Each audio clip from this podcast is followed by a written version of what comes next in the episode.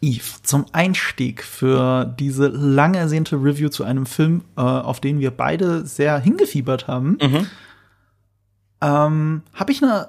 Es ist nicht eine Quizfrage an dich, sondern eine, mich interessiert deine Interpretation der Dinge. Okay.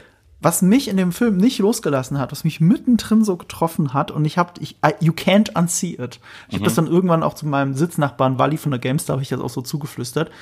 Ich glaube, ich habe die These, dass äh, dieser fast zwei Stunden Film, etwas länger zwei Stunden, Doctor Strange in the Multiverse of Madness, ähm, alle 20 Minuten ein anderer Film ist. Ah, Ja, Irgendwo schon, das stimmt. Ja. Äh, da da, da, da, da gebe ich dir nicht Unrecht. jetzt pass auf. Und jetzt ist, wenn, wenn das so ist, ne? Das ist jetzt die, die These, die ich jetzt so in den Raum stelle. Alle 15, 20 Minuten wechselt der Film das Genre, das Pacing, das Feeling, den Look sogar.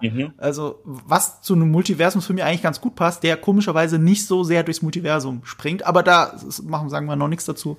Ähm, kommt ein Spoiler-Part natürlich noch. So, jetzt die Frage an dich. Wie viele Filme hast du in diesem Film gesehen? Oh mein Gott. Also jetzt nicht jede Referenz. Ich meine, da gibt's drei Millionen. Yeah. Aber wie viele Filme zählst du? So, wenn du mal so drüber nachdenkst. Sag mal eine Zahl. Also, ich- also ich kann dir also, sagen. also, also Okay. ich, würde, ich ich glaube, ähm, wenn wir jetzt die Referenzen Mhm. rauslassen, okay, weil da kann man sich ja eh immer austoben, Ja. gerade so im Comic-Universum und so weiter und so fort. Das zähle ich ja nicht als eigener Film. Du Aha. meintest, in dieser Drei-Akt-Struktur wechselt der Film häufiger das Genre und wird zu was anderem. Das meinst ja, du sicherlich, ja, oder? genau. genau. Dann sage ich, es gibt drei Filme. Ah, interessant. Ich Mhm. habe deutlich mehr. Ich, ich, ich schwanke zwischen sechs und sieben, aber das werden wir dann auch ausdiskutieren in einem spoilerfreien Part, in einem Spoiler-Part, wie so oft bei unseren Reviews, damit auch äh, jeder hier zuhören kann. Und es gibt vieles zu spoilern bei diesem Film, aber ich Mhm. Ja. denke, über das meiste werden wir reden können, ohne spoilern zu müssen. Und dann gibt es die klare Spoiler-Ansage. Und dann werden wir ins Detail gehen, weil das sind ganz schön krasse Details. Und das Ja. soll unser Einstieg sein für Doctor Strange in the Multiverse of Madness. Herzlich willkommen.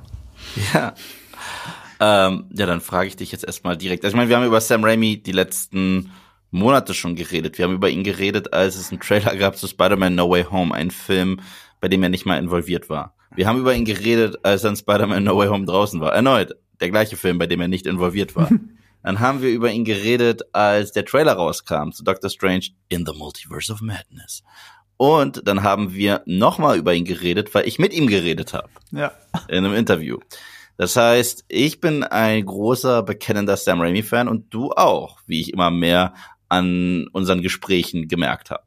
Ich respektiere ihn halt sehr. Ich fand seine Mhm. Aussage in deinem Interview, das ich dann selber erst in unserem Podcast hören konnte, ähm, sehr interessant, dass er gesagt hat, er fühlt sich wie äh, jemand, der das Haus von Tarantino streicht und Tarantino geht dann hin und sagt, ey, das hast du super gemacht. Ah nee, bei Picasso. So Nee, nein, ne? nein, nein, nein, das nein, Haus von nein, Picasso nein, nein, streichen. nein, er meinte, er hat sich immer als generell als Hauspainter gesehen, der der schön Häuser streicht und dann kommt auf einmal Picasso und sagt, das machst du richtig gut und so hat er sich ja, gefühlt. Was ja, ich- ja, genau, weil war- Tarantino ihm das Lob ausgesprochen hat, dass Genau. äh, Sam Raimi Tarantino so stark beeinflusst hat. Mhm, ja. ja. also äh, ich, ich, für mich ist äh, Sam Raimi vor allem ein Revoluzer.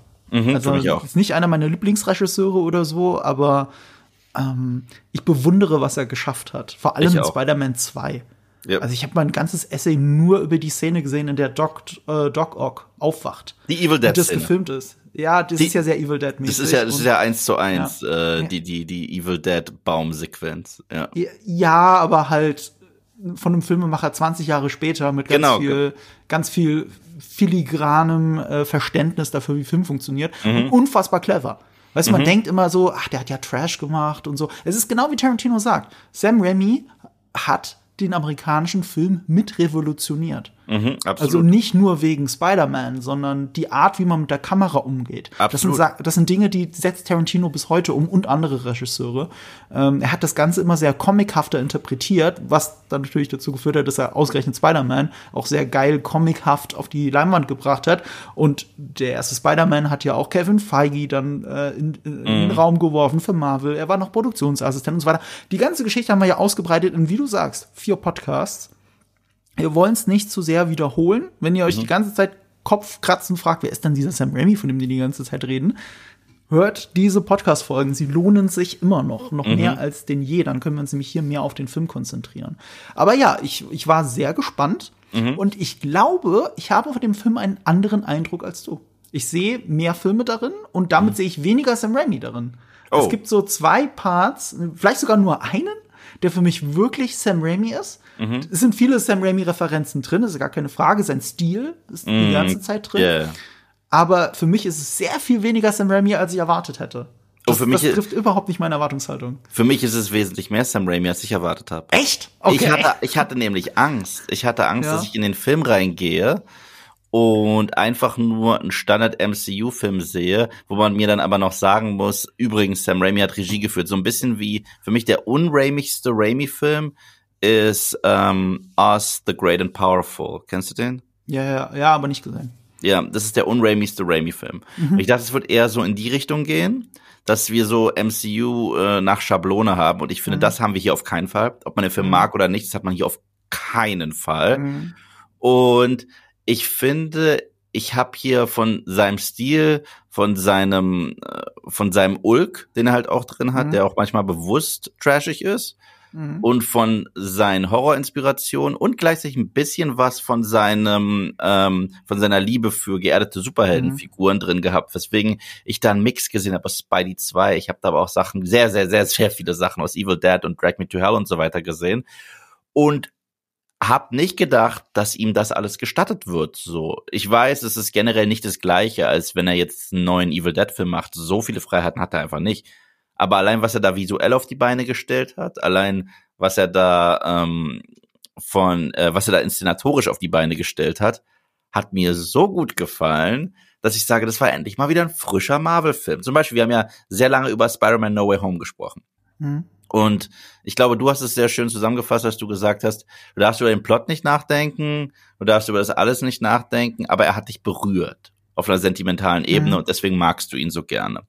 Und bei diesem Film, der hatte nicht das Bedürfnis, mich wirklich emotional ber zu berühren, aber ich fand, er war wesentlich frischer als Spider-Man No Way Home, weil ich dachte, das wird die logische Konsequenz aus Spider-Man No Way Home und zwar auf Sachen zeigen, die ich kenne, oder eventuell noch Sachen anteasern, die ich noch kennenlernen muss und so weiter und so fort. Das war alles nicht der Fall. Gleichzeitig bin ich deshalb der Meinung, dass sehr viele Hardcore-MCU-Fans mit ihren Erwartungshaltungen da reingehen und definitiv nicht das kriegen, was sie, das, was ja, sie wollen. Definitiv, definitiv, definitiv nicht ja. das kriegen, was sie wollen. Ich sag und nur ein Stichwort, Laufzeit. Laufzeit? So, ja, Leute haben sich aufgeregt über die Laufzeit, dass der ja. Film nur zwei Stunden geht. Oh mein Gott, aber da ist doch so viel los, der ist dann mhm. so überladen, wie soll das gehen? Das war ja für mich schon so ein Zeichen für, oh Gott, zum Glück geht er nur zwei Stunden und das ist ja schon viel. Das war früher mal viel. Mhm. Und heute ist das schon der Standard bei Blockbustern, dass irgendwas über, zwei, über weit über zwei Stunden gehen muss. Ja, ich habe letztens äh, für meine, für meine, ich habe letztens für meine Rewatch-Reihe noch mal den ersten Deadpool gesehen. Mhm. Der geht nur 108 Minuten. Mhm. Also super Film. Und äh, X-Men Apocalypse, der mich nächste Woche erwartet, der kein super Film ist, der geht zweieinhalb Stunden. So. Ja. Und wofür? Wofür? Wofür? Wofür? Genau. Und ähm, ich finde, Doctor Strange in the Multiverse of Madness war auch wesentlich, da können wir, da, das ist ein Streitthema, bin ich mir ziemlich äh, sicher, was ich gerade sage. Er ist wesentlich fokussierter, als ich dachte. Das heißt, er, ja. er, er interessiert sich nur für die tatsächlich etablierten Hauptfiguren und die wirklichen Hauptfiguren, auch wenn es mal einen Neueinsteiger gibt aber er interessiert sich nicht dafür, einfach nur das Gimmick zu nutzen, um auf Sachen zu zeigen. Ja. Und das finde ich persönlich so erfrischend und so toll. Ich weiß, das ist genau die Antithese von vielen Leuten, die jetzt, glaube ich, seit Monaten YouTube-Videos gemacht mhm. haben und sich äh, freuen, oh, kommt noch das vor und kommt noch das vor und kommt noch das vor und wie groß wird das und das und mhm. das. Für mich ist dieser Doctor Strange-Film ein lebendig gewordener Doctor Strange Comic. Und das kann ich über den ersten nicht sagen. Das ist so ein richtiger Miss, äh, Master of the Mystic Arts Comic mit allen verrückten visuellen ähm, Eigenschaften, mit dieser wahnsinnigen Fantasie. Und ich hatte damit richtig viel Spaß. Also, es ist für mich kein perfekter Film. Es ist kein, obwohl ich ein großer äh, Raimi-Fan bin, es ist für mich kein mhm. perfekter Film. Es ist auch nicht sein bester Film, es ist auch nicht sein bester äh, Comic-Film aber es ist diese wirklich frische Luft, die ich im MCU gebraucht habe. Und ich hänge mich jetzt ein bisschen aus dem Fenster, wenn ich den Film mit anderen MCU-Filmen vergleichen müsste, obwohl er kein bisschen so ist wie die MCU-Filme, die ich jetzt nenne, ist dieser Film, er hat für mich für Doctor Strange gemacht, was Captain America The Winter Soldier für Cap gemacht hat. Und zwar der erste Captain America, die meisten mochten ihn, die wenigsten haben ihn geliebt. Aber dieser Film äh, hatte nach Captain America so richtig etabliert als Charakter. Ich habe das Gefühl, dass ich jetzt das erste Mal einen richtigen Doctor Strange-Film gesehen habe. Und das gleiche auch so ein bisschen, was Tor 3 aus Tor gemacht hat. Nochmal gerevamped und gesagt hat, wir gehen all in, ob es den Leuten passt oder nicht. So kommt mir dieser Film vor für Doctor Strange, ohne jetzt den auf dem Qualitätslevel mhm. mit Winter Soldier und Ragnarok vergleichen zu wollen. Aber es ist eine sehr eigene Vision und ich hatte sehr viel Spaß damit. Ähm, du hast sehr viel Richtiges gesagt, aber auch sehr viel gezeigt, warum mir nicht alles gefällt. Mhm. äh, dieses, dieses ständige Wechseln des Films und des Genres sorgt auch dafür, dass ich mich emotional von der Figur Doctor Strange mit dem Film zunehmend distanziere. Mhm. Ähm, also das, da war der erste ein geradliniger. Der hat eine klare mhm. Heldenreise erzählt und das macht dieser nicht. Das macht mhm. ihn aber auch so erfrischend, genau wie du ja. sagst. Ne? Das macht ihn so fluffig. Ich, man kann den echt gut weggucken. Ich hatte super viel Spaß. Ich habe mhm. mehrmals in die Hände geklatscht, was bei der PV auch nicht vorkommt. Und das nicht einfach nur, weil irgendwie ein Cameo passiert ist mhm. oder sowas, sondern was sie damit machen. Und was sie damit machen, ist eben nicht das, was viele hoffen, das meinten wir mit dem Überladen, so, jetzt machen wir noch das Thema auf, jetzt machen wir die Welt auf und hier sind die neuen Figuren und viel Spaß damit. Das steckt im Subtext vielleicht drin oder bestimmt drin, aber das ist nicht der Punkt. Mhm. Der Punkt ist, passt es zu dieser Geschichte und was sagt uns dann die Geschichte? Die Geschichte selber ist aber trotz gleichzeitig sehr sprunghaft und ich distanziere mich halt zusehends von der Figur. Äh, Sam Raimi nimmt den ersten Film sehr ernst. Er hat ja auch dir im Interview gesagt, dass er äh, den sogar sehr mochte. Mhm. Und ich fand ihn, er nahm ihn sogar zu ernst. Er hat die mhm. Beziehung von Doc Strange und seiner Liebschaft äh, Christine, also gespielt von Rachel McAdams. Ja. ja? Christine, ne? Ja. Ja. Ähm, ich hatte die ehrlich gesagt schon komplett vergessen wieder. Mhm. Und er nimmt die aber zu 1000 Prozent ernst, was gut für den Film ist. Ähm, er baut halt darauf auf, dass man den ersten noch gut im Gedächtnis hat und dass er den ersten weiterspinnt. Aber der erste war nie so gut, dass ja. er, also, weißt du, beim Spider-Man klappt das ja total. Also bei Spider-Man 2 als Fortsetzung, dass er mhm. das wirklich weiterdenkt, die Beziehung. Nicht mhm. der Held äh, ich meine, er hat ja sogar diesen geilen Schlusspunkt, dass der Held eben nicht mit der Frau zusammen sein kann. Und wie geht der zweite Film dann damit um? Wie geht die Beziehung mhm. damit um? Der dritte spinnt das auch noch mal weiter, weil er das halt nämlich diese Beziehung zu 1000 Prozent ernst nimmt. Mhm. Und das macht er bei Doctor Strange 2 auch, aber wir nehmen die Beziehung doch nie zu 1000 Prozent ernst. Und damit ist das so ein bisschen eine Behauptung, die so im Raum ist, mit der ich nicht so viel anfangen kann. Emotional bin ich super distanziert von dem, was passiert.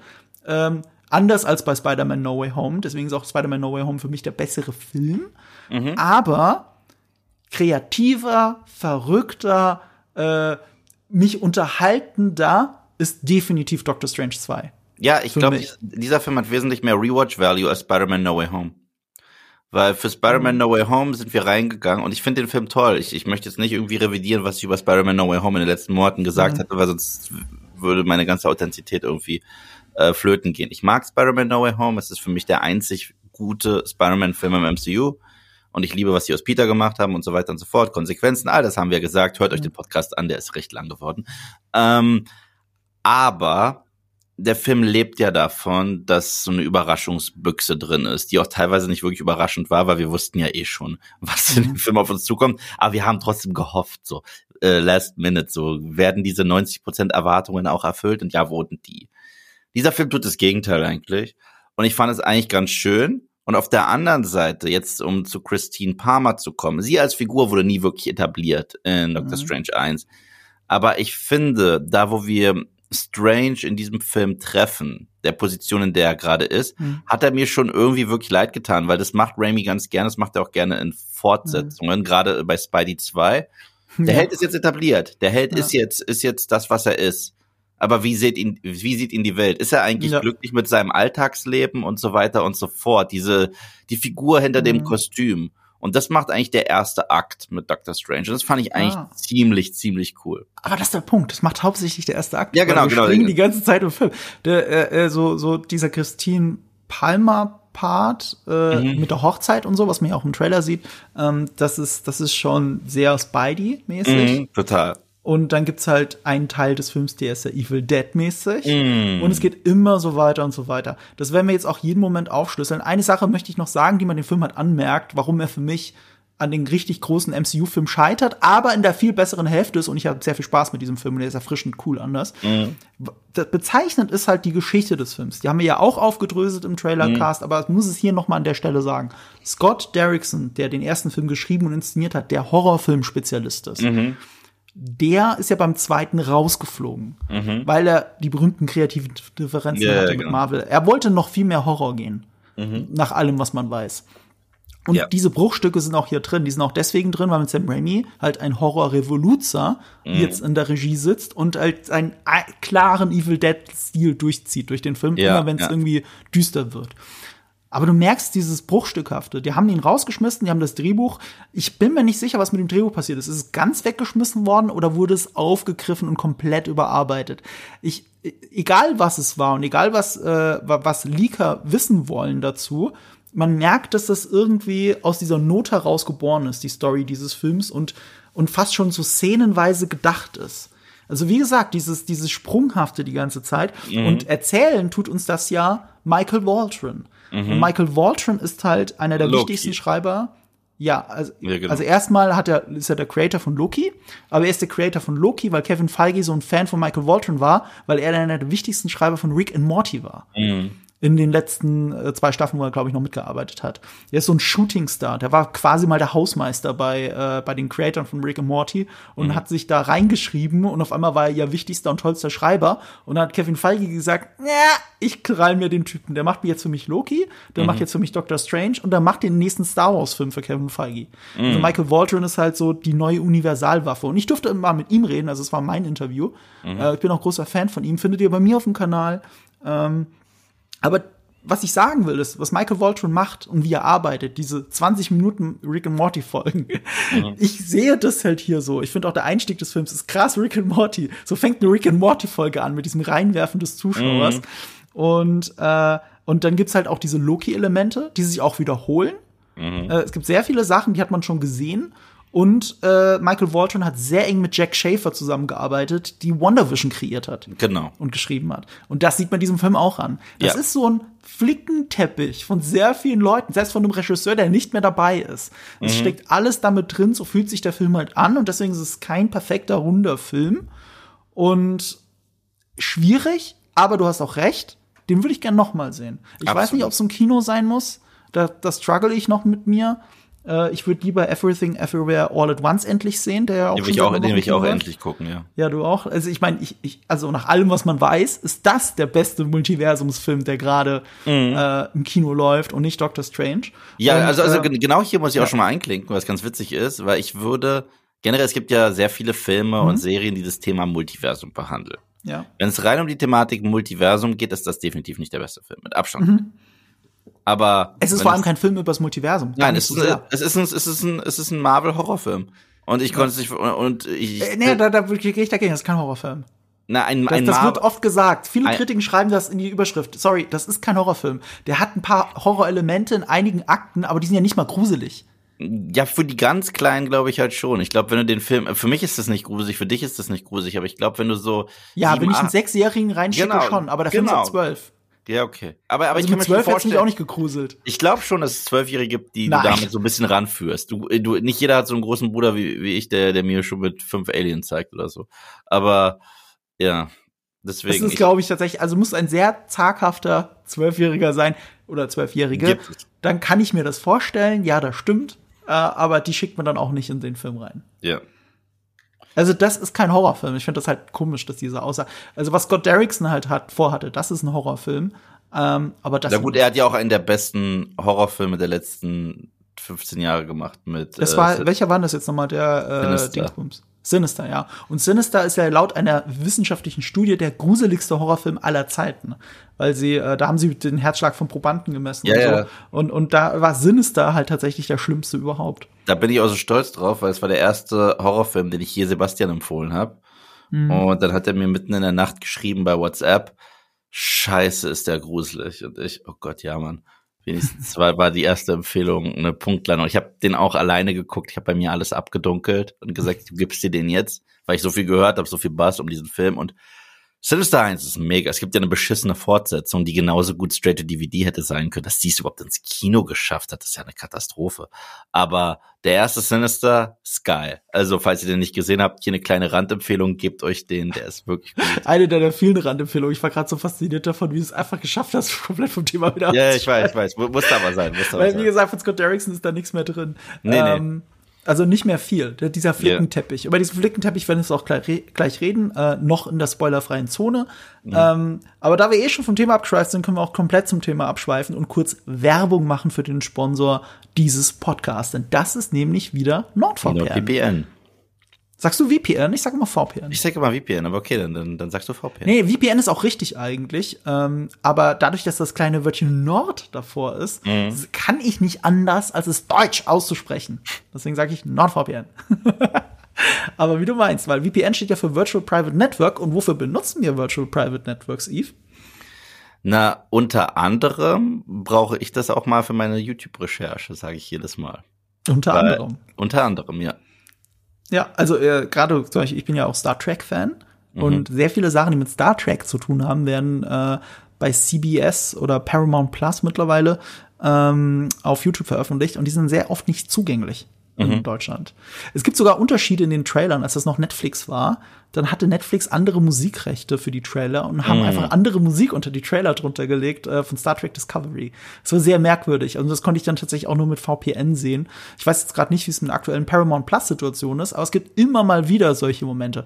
Was macht Virtual Private Network? Virtual Private Network, das ist ähm, damit kannst du den Standort, deinen virtuellen Standort im Internet verändern. Momentan, also wenn ihr jetzt ins Internet geht, seid ihr alle in Deutschland, mutmaßlich, oder Schweiz und Österreich, je nachdem, wo ihr uns gerade hört.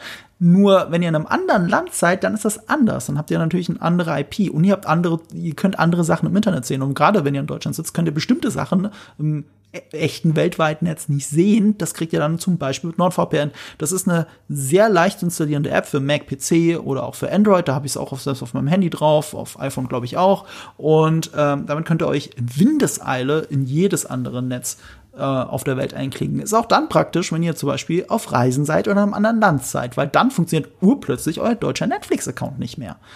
Ähm, je nachdem.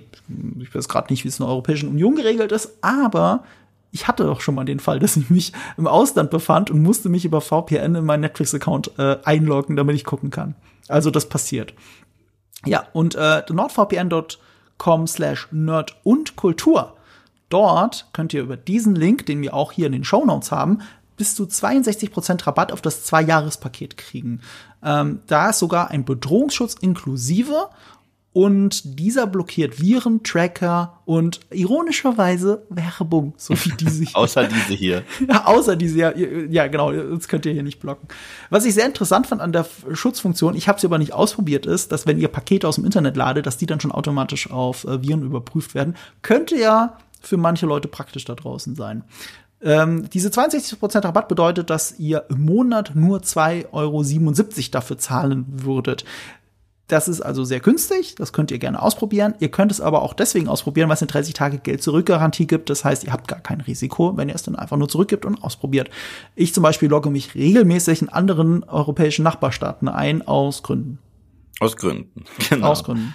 Ja, und äh, den Link zu dem Angebot gibt's in den Shownotes. Das ist nordvpn.com slash nerd und Kultur. Wir hatten mal den großen Fehler von Ewigkeiten, da war, glaube ich, nur Nerd Kultur. Aber es ist Nerd und Kultur. Oder wir hatten einmal, Das glaube ich, ist, das ist kein Fehler. Es gibt auch Nerdkultur. Nein, nein, nein, nein, ach nein, wir hatten Nerd and Kultur oder irgendwie. Wir hatten war- Nerd-Endkultur. Es Endkultur. gibt auch den, den, den, die Internetadresse Nerdkultur Ja, aber die ist ja aus anderen Gründen. Aus anderen Gründen. Für einen YouTube-Kanal, für den wir im Leben nicht Werbung machen. Im Leben nicht. Aber Nein. wenn ihr, wenn ihr die Werbung hier zum ersten Mal gehört habt, dann sagt bitte, dann gebt bitte den Link Nerd und Kultur ein, beziehungsweise ihr findet ihn in den Shownotes. Genau. Ihr könnt aber auch, wenn ihr euch von egal wo bei NordVPN einloggen wollt oder das Angebot, die euch anschauen wollt, könnt ihr einfach den Gutscheincode benutzen, den wir haben, nämlich Nerd und Kultur. Ganz genau. Ja. Und Damit, damit, Werbung, Werbung Ende. Ende. Genau. So. Kommen So. wir zurück zu dieser großen Frage, die ich in den Raum gestellt habe. Bitte. Ich würde jetzt gerne mit dir über verschiedene Filme sprechen, ohne zu spoilern, die ich in diesem Film gesehen habe. Aber Alright. ich meine damit nicht Referenzen, sondern ich meine Ich weiß, was du 20 meinst. Minuten Abschnitt. Ich weiß, was du meinst. Ja, ja. Ja, also Unter anderem Rick and Morty, ganz klar. Der Einstieg ins Film, wie du reingeworfen wirst, Mhm. wie eine Rick and Morty-Episode, hat sich direkt so angefühlt, musste ich auch schon sehr grinsen, fühlte mich sehr abgeholt davon. Es gibt aber auch so eine Mentor-Mentor-Beziehung Mhm. äh, zwischen Doc Strange und America Chavez, also der weiblichen Hauptfigur. Mhm. Die erinnert sehr oft an Rick and Morty und ist auch deswegen auch so auch einer dieser Fehler bei, Doc, bei, Doc, bei Doctor Strange. Sie spielt im dritten Akt fast keine Rolle mehr. Das ist sie nur noch ein MacGuffin. Sie ist ja eigentlich ja generell der MacGuffin der Geschichte. Und das ist so ein bisschen das Problem, dass der Film nicht genau weiß, was er mit der Figur anfängt. Weil ich fand sie schon sehr interessant und charmant gespielt, aber gleichzeitig wird sie sehr vernachlässigt. Und das fand ich doch ein bisschen schade. So, also Rick and Morty sehe ich. Ich sehe Loki, ganz klar. Es, gibt, es gibt sogar einen Moment, der hat mich an das Finale von Loki erinnert. Also wenn man da eine Treppe hochgeht, mehr will ich gar nicht sagen. Das, eins zu eins war das für mich Loki. Es gibt Ähm. einen Film, wenn ich den nenne, habe ich so ein bisschen das Gefühl, dass ich äh, eventuell den, den, den Film spoiler und deswegen. Nee, dann- dann sag's jetzt nicht. Dann- weil, weil dann zum Beispiel, weil, weil zum Beispiel, weißt du, wie, Hm? wie man Leuten Avengers Endgame spoilern kann? Als ich damals meine spoilerfreie Review hatte, habe ich gesagt, es gibt einen Film, mit dem ich den vergleichen könnte, aber wenn ich es jetzt sage, dann wisst ihr ganz genau, was der Plot ist und deswegen mache ich es nicht. Aber Avengers Endgame ist jetzt alt und der Film, mit dem man Avengers Endgame am besten vergleichen kann, ein großer bekannter Blockbuster, ist Zurück in die Zukunft Teil 2. Ja, ja, klar. Und ich es, wusste, dass du es sagst. genau. Und es, und, und es, und, äh, weil, weil es ja eins zu eins auch, dass sie zurückgehen zu sich selbst sogar. Also in die Filme, in denen sie schon mitgespielt haben, wie Marty, Mhm. der zurückgeht in die 50er, wo Marty ja schon mal war. Und, äh, ja, Mhm. und hier gibt es einen anderen großen Blockbuster, der sehr beliebt ist, ebenfalls auch eine Fortsetzung. Äh, da musste ich immer wieder dran denken, aber an die, da, da werden wir später. Sag's im Spoilerpart, sag's im Spoilerpart. Spoilerpart. Aber, Du aber das ist dann einer von deinen drei Filmen dann, ne? Also du unterteilst ja den Film in drei Filme, quasi jeden Akt in einen anderen Film. Ja, ja, ja. Ich bin, genau. ich bin da ja viel härter, wenn ich sage, es gibt halt ganze Abschnitte. Es gab den Wonder Vision Abschnitt noch für mich, dann bin ich schon bei drei. Es gab einen aber, sehr klar. aber, aber das waren für mich immer nur so kurze Szenen, deswegen. Äh, wer, ja, wer, aber äh, das war schon wirklich so ein Part Wonder Vision. Also ich rede jetzt, ja, ich, ja, das stimmt schon, es waren teilweise kurze Szenen, die zähle ich ja schon gar nicht mehr rein. Also ich, ich sag ja, so einzelne Referenzen meine ich auch gar nicht mal so. Mhm. Aber ihr seht ja auch im Trailer, dass Doc Strange da mit Wanda redet und so. Mhm. Diese ganze Sequenz, das dauert ja auch und dann, was am, ne, äh, es dauert ja auch 10 Mhm. Es bis ist, 20 es, ist, Minuten. es ist übrigens so clever, wenn ich jetzt zurückdenke. Die haben uns ja die ersten 20 Minuten gezeigt, ne? Es Mhm. Wo haben ist, sie abgebrochen? Es ist so clever, wo sie abgebrochen haben, das glaubst du gar nicht. Wo? Im Äh, Dialog? Im Dia mitten im Dialog, bevor, der, bevor Geil. der nächste Satz gefallen Geil, ist, wo, geil. ähm, wo äh, Steven Ja, äh, ja. Wanda da auf ihrem Apfelfeld da Ja. besucht im Trailer. äh, lassen wir es im dabei. Satz. Lassen wir es dabei. Das ist clever. Das ist clever. Kudos, Kudos ans Marketing dafür. Ich habe mich tatsächlich an der Stelle gefragt, wo, bi- bis wann du es gesehen hast. Ja, ja, genau. Ich, tatsächlich- ich dachte so, hm, ich habe auch auf die Uhr geschaut, so. Ja. Jetzt langsam, 20 Ja, Minuten. das, das mitten im Satz. Ja. Ähm, also Wonder Vision war trotzdem für mich also auch wirklich ein Part. Ich meine, der Film fühlt sich ja anders an. Die Farbkorrektur sieht anders aus. Die Umgebung sieht anders aus. Das Pacing ist ein anderes, weil sie laufen Mhm. über ein Feld und reden miteinander und dann wird's halt so ein bisschen hexenmäßig so. Also ich meine, wie halt Wonder Vision die Serie. Also Mhm. alles, naja, egal. Ähm, ich will ja nichts spoilern. Invincible war für mich ein wichtiger Part. Ja, ich weiß, was du meinst, aber das da war für müssen mich wir eine Szene. Spoiler-Part, wenn wir mehr drüber aber das war reden. für mich auch nur eine Szene, deswegen. Das war Ja, das ist der ganze Abschnitt für mich. Wobei der auch sehr Rick and Morty getrieben ist, weil das ist wirklich auch teilweise eins zu eins der, Rick and Morty. der ist für, der ist für mich, sorry, äh, diese, ich weiß, welchen Part du meinst, aber der ist für mich auch so hart Evil Dead 2. Deswegen, Ah. ähm, ja, da reden wir doch mal drüber. Äh, ich muss kurz überlegen, was du meinst. Ja, nee, nee, nein, Äh, ja, äh, komm, komm, sorry. komm, kommen wir drauf zurück. Ich weiß, was du meinst. Nee, es ist auch Evil Dead drin. Du hast absolut recht. Äh, ich würde sogar sagen, nicht mal Evil Dead 2. Ich sehe noch mehr äh, dieses Evil Dead Remake, das ja auch Sam Raimi produziert hat. Na, es gibt eine Szene, weil, und wie gesagt, das ist, das ist so vage wie möglich. Der Film ist grafisch, ohne grafisch zu sein. Also ich finde, Sam Raimi spielt gut mit seinem PG-Rating. Ja, okay, das, nee, sorry, reden wir im Spoiler-Part drüber. Okay, gut, okay, gut. Halt die Klappe. das sag sogar ich und ich bin wirklich sehr spoilerresistent. Okay, gut. Ähm, ja, Doctor Strange 1 war natürlich ein Thema. Äh, Ja, ja, das ist Abschnitt. relativ das kurz. Fühlt sich einfach komplett an wie, wie Doc ja, auch relativ kurz. Auch so, ich sag ja, zwischen 10 und 20 Minuten gehen diese Abschnitte. Mhm. Ähm, ich fand ein bisschen Spider-Man Into the Spider-Verse war definitiv kurz drin. Ganz. Also nicht nur für nicht nur für ein Easter Egg. Also ich meine auch nicht mal Into the Spider-Verse, eigentlich meine ich Across the Spider-Verse, oder? Wie heißt der neue? Across, ne? Der, der jetzt kommt. Ja. Da gab's ja diesen Trailer. Der ist Across the Spider-Verse. Ja, ich weiß Ja, auch, welche Szene. Aber du schon sehr so. Und dann gab's halt für mich den Evil Dead Abschnitt. So, und Mhm. wenn ich das jetzt so, so betrachte, bin ich bei sieben Abschnitten. Mhm. Wenn ich das so zähle. Aber du hast natürlich recht, ne? Also es gibt viele Sachen, du hast immer wieder mal kurz Evil Dead. Aber du Mhm. hast es halt nie durchgezogen. Doch, du hast es halt nur dem einen Part komplett durchgezogen. Und sonst hast du immer für eine Minute Evil Dead. Also, aber das ist dann halt einfach der Style von Sam Raimi. Das Das, so kann ich geil. jetzt. Also ja, Es, es, es gab so zwei, drei Szenen, über die ich mich sehr gefreut habe. Und es gibt noch eine Sache, die sehr plot-driven ist, deswegen werde ich hier auch nur im Spoiler-Part besprechen, aber die ist auch so Was sind denn jetzt deine drei Filme? Also den einen wolltest du nicht sagen, weil es ein Spoiler ist. Und die anderen Äh, zwei? so, Ja gut, wenn ich jetzt einfach, ich, ich gebe dir das, dass ich auch all diese Inspirationen sehe in den Ja, ja, unterschiedlichen sowieso. Momenten, aber Ja. es sind für mich nie ganze Filme gewesen. So ganze Filme, Filme ist bei mir Spidey 2. Das ist für mich im Grunde genommen der komplette erste Akt. Auch komplett damit, das ist kein Spoiler, weil das sieht man im Trailer, dass sie gegen ein Oktopus-ähnliches Wesen sogar kämpfen und er sogar wie Pete äh, in so einen Coffeeshop reingehauen wird. Also das war für mich sehr äh, Spidey 2 auch angefangen ja, da damit. hast du recht. Jetzt, jetzt Ja. ist er, jetzt ist er etabliert. Das klettert sogar an, an einem Haus hoch wie Doc Ock. Mhm. Mit Mhm. jemandem in der Hand. Also Ja. im, im Tentakel. Mhm. Und äh, da muss er da hochklettern, um das irgendwie zu lösen. Da war übrigens mein erstes Klatschen im Kino. Ja, dann, ähm, es gibt auch diesen ultimativen Doctor Strange Money Shot, was ich geil finde. Den gibt's im ersten Teil gar nicht. Und, äh, und der hat Doctor Welchen Money Strange Shot? So als Helden inszeniert, wie man äh, Toby als Spidey inszeniert, wenn er von er vom Dach springt und das erste Mal sein, äh, sein, Ah, sein, okay, seinen Umhang okay. holt und Ja. so weiter. Das ist so der. Du musst der, dich auch an Spidey denken. hast ja, das, ja, das ist so der Poster-Shot. Also da, das, Mhm. das war für mich äh, Spidey 2 auch das Ganze mit Christine Palmer, mit äh, oh, meine Liebe, die ich nicht haben kann. Und ähm, so nimmt dich die Welt wahr. Die einen feuern dich an, aber in dir drin bist du eigentlich gar nicht glücklich und so weiter. Das ist sehr Spider-Man 2. Das war für mich der Anfang des Films. Der äh, zweite Akt ist, darf ich nicht sagen, ähm, weil es zu viel verrät. Mhm. Und äh, der dritte Akt ist Evil Dead. Also der dritte Akt ist tatsächlich die ganze Evil Dead Trilogie. Es sind äh, es ist Evil Dead 1, es ist auch kurz Army of Darkness. Es recht, wenn man ah sieht man auch im Trailer, deswegen darf ich sagen, es recht, wenn man Zombie Strange sieht. So Mhm. ähm, da da musste ich sau an Ar Army äh, of Darkness denken. Uh, aber es ist halt diese Trilogie, äh, drei Filme. Spidey 2, der zweite, den nenne ich nicht, erst im Spoiler-Part und der dritte ist äh, Evil Dead. Okay. Also die Trilogie. Dann bin ich jetzt gespannt, was du sagst, was der zweite ist, weil wir, ich würde sagen, wir haben jetzt eine halbe Stunde hinter uns gebracht. Ja, komm, wir wir müssen jetzt einfach. hardcore reingehen. Ihr guckt den eh alle, macht euch doch nichts vor. Okay. Also, Achtung, Spoiler. Was ist der zweite Film? Terminator 2 Judgment Day. Was? Ja, ja, kein Scheiß. Wanda Maximoff, was ja der fetteste Spoiler ist, ist der Bad Guy, sie ist der T1000. Äh, Doc Strange ist T800, der einfach nur John Connor retten muss und mit ihr, mit ihr die ganze Zeit fliehen muss.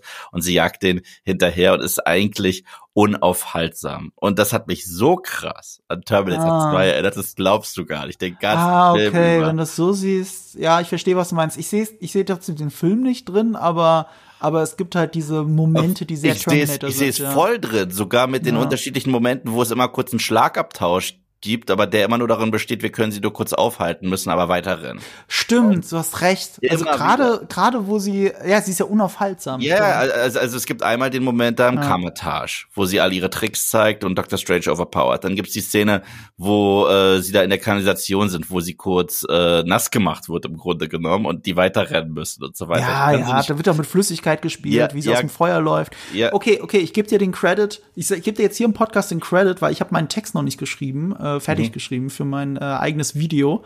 Da wird jetzt Terminator 2 auch auftauchen, weil du es hier im Podcast gesagt hast, der aber nach meinem Video kommt, hoffentlich. Terminator 2 war das erste, woran ich denken musste. So, ich, Ja. Das war das allererste, woran ich denken musste, als ich ge äh, gecheckt habe, weil jetzt sage ich es auch, die Mhm. 20 Minuten, die man uns gezeigt hat, ja, waren die Eröffnungsszene mit Strange und, und, und diesem, äh, es fängt ja an mit Defender Strange, Strange mit diesem anderen Strange aus einer anderen Dimension, der mit America Chavez Mhm. irgendwie wild rumrennt. Das ist sowohl Rick und Morty, das ist aber auch der Anfang von einem Evil Dead Film mit der wilden Kamera dadurch äh, und so weiter und irgendeinem äh, crazy Lebewesen und so weiter und so fort. Und äh, nachdem das alles passiert, America Chavez landet in unserer Dimension, erzählt, äh, dass sie eine Fähigkeit hat, die sie sich gut kontrollieren kann. Sie kann durch das Multiversum wandern. Sie kann also wie Mhm. Sterne reinboxen und dann ist sie halt da. Und jetzt will Dr. Strange Wanda rekrutieren, denken wir. Das suggeriert uns auch der Trailer und spricht kurz mit ihr.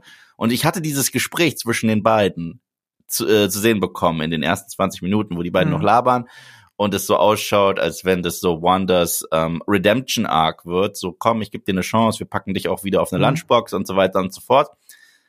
Zack, Dialog abgebrochen. Der nächste Satz war tatsächlich, dass sie America Chavez sagt und dann Strange anguckt und sagt, oh, diesen Namen habe ich gar nicht vor dir erwähnt, oder? Ja, okay, fuck it, dann zeige ich dir, dass, dass wir nicht mal auf einem Apfelfeld sind, sondern in einer düsteren, abgefuckten Dimension in meiner Hex 2.0 und ich habe es auf America Chavez übrigens abgesehen, by the way, ich bin der Bad Guy des Films. By the way, die Dämonen, die sie gejagt haben, habe ich geschickt, weil ich brauche sie, weil ich will durchs Multiversum, weil ich will meine Kinder wieder haben geil. Geil. Ja, fand ich auch cool. Geil. Und ich fand es aus so vielen unterschiedlichen Gründen gut. Weil es gibt eine Sache, ich weiß, der wurde von zig seltsamen Artikeln von Outlets wie BuzzFeed und äh, genannt. Und zwar es gibt eine Szene, die ich in WandaVision hasse, obwohl ich die Serie liebe. Okay, weil WandaVision mhm. ist für mich keine Heldenstory, ist für mich eine Villain Origin Story. Mhm. Und ich finde es sehr geil, dass der Film das auch aufgenommen hat und es so interpretiert hat wie ich. Mhm. Weil sie hat nur Schlimmes gemacht in dieser Serie. Ja, was bedeutet übrigens, dass Jack Schaefer, die Creatorin von ja. ähm, äh, WandaVision. WandaVision, dass die das auch so intendiert hat. Yeah, Weil sie hat es ja zusammen mit Michael Waldron entwickelt, wie das äh, in diesem Film stattfindet. Es ist ja auch eine, eine Bad Guy Origin Story. Mhm. Sie hat Leute versklavt mhm. und denen alles genommen und die mental gequält ja. und das, weil sie nicht mit ihrer Trauer klarkam. Ja. Und, und ich prophezeie dir übrigens an der Stelle. Ich, mhm. ich kenne Leute, die werden Doctor Strange 2 für diese Wendung hassen. Ja klar, es gibt, es gibt, ja. ich sehe jetzt, ich habe jetzt schon äh, wieder diese typischen Artikel gelesen. Oh, wie kannst du das nur mit so einer Figur machen und wie, wie äh, auch wie gehst du mit dieser Frauenfigur? Und ich so, erst was hat das Geschlecht damit zu tun? Zweitens, äh, es ist total organisch. Sie hat sehr viele böse Sachen gemacht. Wir mögen sie nur, weil wir verstehen, dass sie Vision mag, aber sie hat fürchterliches gemacht. Sie hat Leute gequält und deswegen gibt es nichts, was ich in WandaVision so krass hasse, wie den Satz von Monica Rambeau am Ende des der Serie, wo sie sagt, die werden nie verstehen, was du für sie geopfert hast. Und ich denke dann so zurück, du hast die alle gequält. Gib mir ja. nicht diese Credits. Ich sag ja, ich hasse das Ende von WandaVision. Für mich haben so die letzten zwei Folgen die ganze Serie kaputt oh, oh, äh, aber, aber dieser Satz, äh, allein, allein die Post-Credit-Scene von WandaVision hat uns ja geteasert, dass sie mit der dunklen Seite noch, der Macht mhm. noch nicht fertig ist. So, mhm. es war, da, da war sie ja im Full Scarlet Witch mhm. Outfit mhm. und so weiter. Was mich übrigens dazu bringt, dass der Plot, das ist jetzt auch weil wir im Spoiler-Part sind, der Plot ist so Evil Dead, weil womit geht das Ganze los? Mit dem Darkhold, mit dem dunklen ja, ja. Buch der Finster. Das Necromonicon. Das ist das Necronomicon Ex Mortis. Ja. Das ist der ganze Plot des Films. Finde ich so geil. Und Wanda, alle Achtung, ähm, ich, ich bin ja generell ein Fan von ihr. Ich mochte sie schon in Age of Ultron. Ich mochte sie in Civil mhm. War. Sie ist so ein Charakter, den fand ich immer sehr, sehr äh, underused in den Filmen. Und dann war ich froh, dass sie ihre eigene Show bekommen hat. Und sie ist super in der Bad Guy-Rolle. Also sie spielt sich ganz oben in die Liste der besten Marvel-Bad Guys, finde ich. Weil man versteht natürlich, warum sie macht, was sie macht, aber sie macht so abgefuckte Sachen und sie wird mhm. immer dämonischer in diesem Film. Ja. Und auch wieder, wie ähm, die Frames übereinander liegen und so weiter und so fort. Es gibt so eine geile Sequenz, wo sie über so einem Kerzenfeuer schwebt und dann haben wir sowas wie ein Splitscreen, aber der ist so ein bisschen transparent. Links Doctor Strange, in der Mitte sie und dann nochmal America Chavez. Das ist ein fucking Comic-Panel. Und sowas kann Sam Raimi einfach. Ich war da so happy drüber. Kann ich nicht sagen. Hm. Ja, ja, ja. Ich mo mochte das alles sehr. Äh, bis auf das Ende von ihr. Mhm. Wir sind ja im Spoiler-Part, deswegen kann ich ja sagen. Sie stirbt natürlich. Und ich, äh, äh, es gibt halt diese, diese geile ich Idee. Doch nicht ab. Hä? Ich kauf's noch nicht ab. Ach so, ja, okay, soweit will ich jetzt noch gar nicht gehen. Ähm, es gibt diese geile Idee, dass sie halt mit Amerika Chavez kämpfen und das war auch übrigens sehr Spidey, äh, dieses, äh, du musst nur an deine Fähigkeiten glauben und so und dann mhm. ähm, schaffst du das schon und dann Chavez äh, schubst sie an diese andere Dimension zur anderen WandaVision und sie sagt ja vorher noch, ich kann dich nicht besiegen. Mhm. Aber jemand an, und äh, war sofort für mich so, oh mein Gott, was für eine coole Idee. Wenn niemand WandaVision besiegen kann, wer könnte es denn sonst tun? Wanda. Wanda. Nicht und, äh, und ja, und ich dachte, äh, WandaVision, ich sag dir ja. Das deswegen, du, nennst, du nennst sie immer WandaVision. Das ist nicht ihr Name. Scarlet Witch, Mann. Äh, egal. Ähm, wer kann sie besiegen? Wanda. Und mhm. sie ist dann in dieser anderen Dimension und dann kommt die andere Wanda und ich so, oh, coole Idee, Wanda bringt Wanda um. Weil sie ist ja jetzt selbst so eine gewesen, die possessed war von anderen Wanda. Also Mhm. eigentlich genau das, was die anderen Leuten angetan hat. Das hat auch so einen schönen, das hätte so einen schönen philosophischen Überbau. Mhm. Und nur sie kann, kann, äh, die, es kann keine richt- richtige Redemption geben, sondern den Mord durch durch sich selbst in einer anderen Dimension. Das Ja. fand ich so eine geile Idee in dem Moment, ne? Und ich äh, habe dann auch an den Trailer gedacht, dass man sieht, dass Scarlet Witch kniet und Wanda über sie über sie äh, äh, thront schon fast. Ne? Und das wäre ja perfekt gewesen, wenn sie an der Stelle dann Wanda umgebracht hätte. Und stattdessen, und da war ich ganz kurz wieder ernüchtert von dem Film, weil das ist mal ganz kurz bei Marvel. Ja, niemand kann ja jemanden umbringen, schwierig. Wobei gerade Wanda ja sehr viele Leute umgebracht hat in diesem Film. Konsequenterweise hat mich überrascht. Ähm, Ja, die Kills. also kommt so eine Art Redemption, indem sie sagt, okay, okay, ich verstehe jetzt, ich habe böse Sachen gemacht, meine eigenen Kinder hassen mich, ich bring mich jetzt um. So, weißt du, was ich meine? Mhm. Das ist halt so, wäre es jetzt nicht das bessere Ende gewesen, wenn Wanda Wanda tötet? Definitiv wäre es besser. Das wäre so viel besser gewesen. Und da frage ich mich schon fast, das ist so obvious, dass man das hätte machen müssen, ob da, das zahlt jetzt auf deine Theorie ein, ob da nicht jemand gesagt hat, ihr könnt es nicht machen, weil.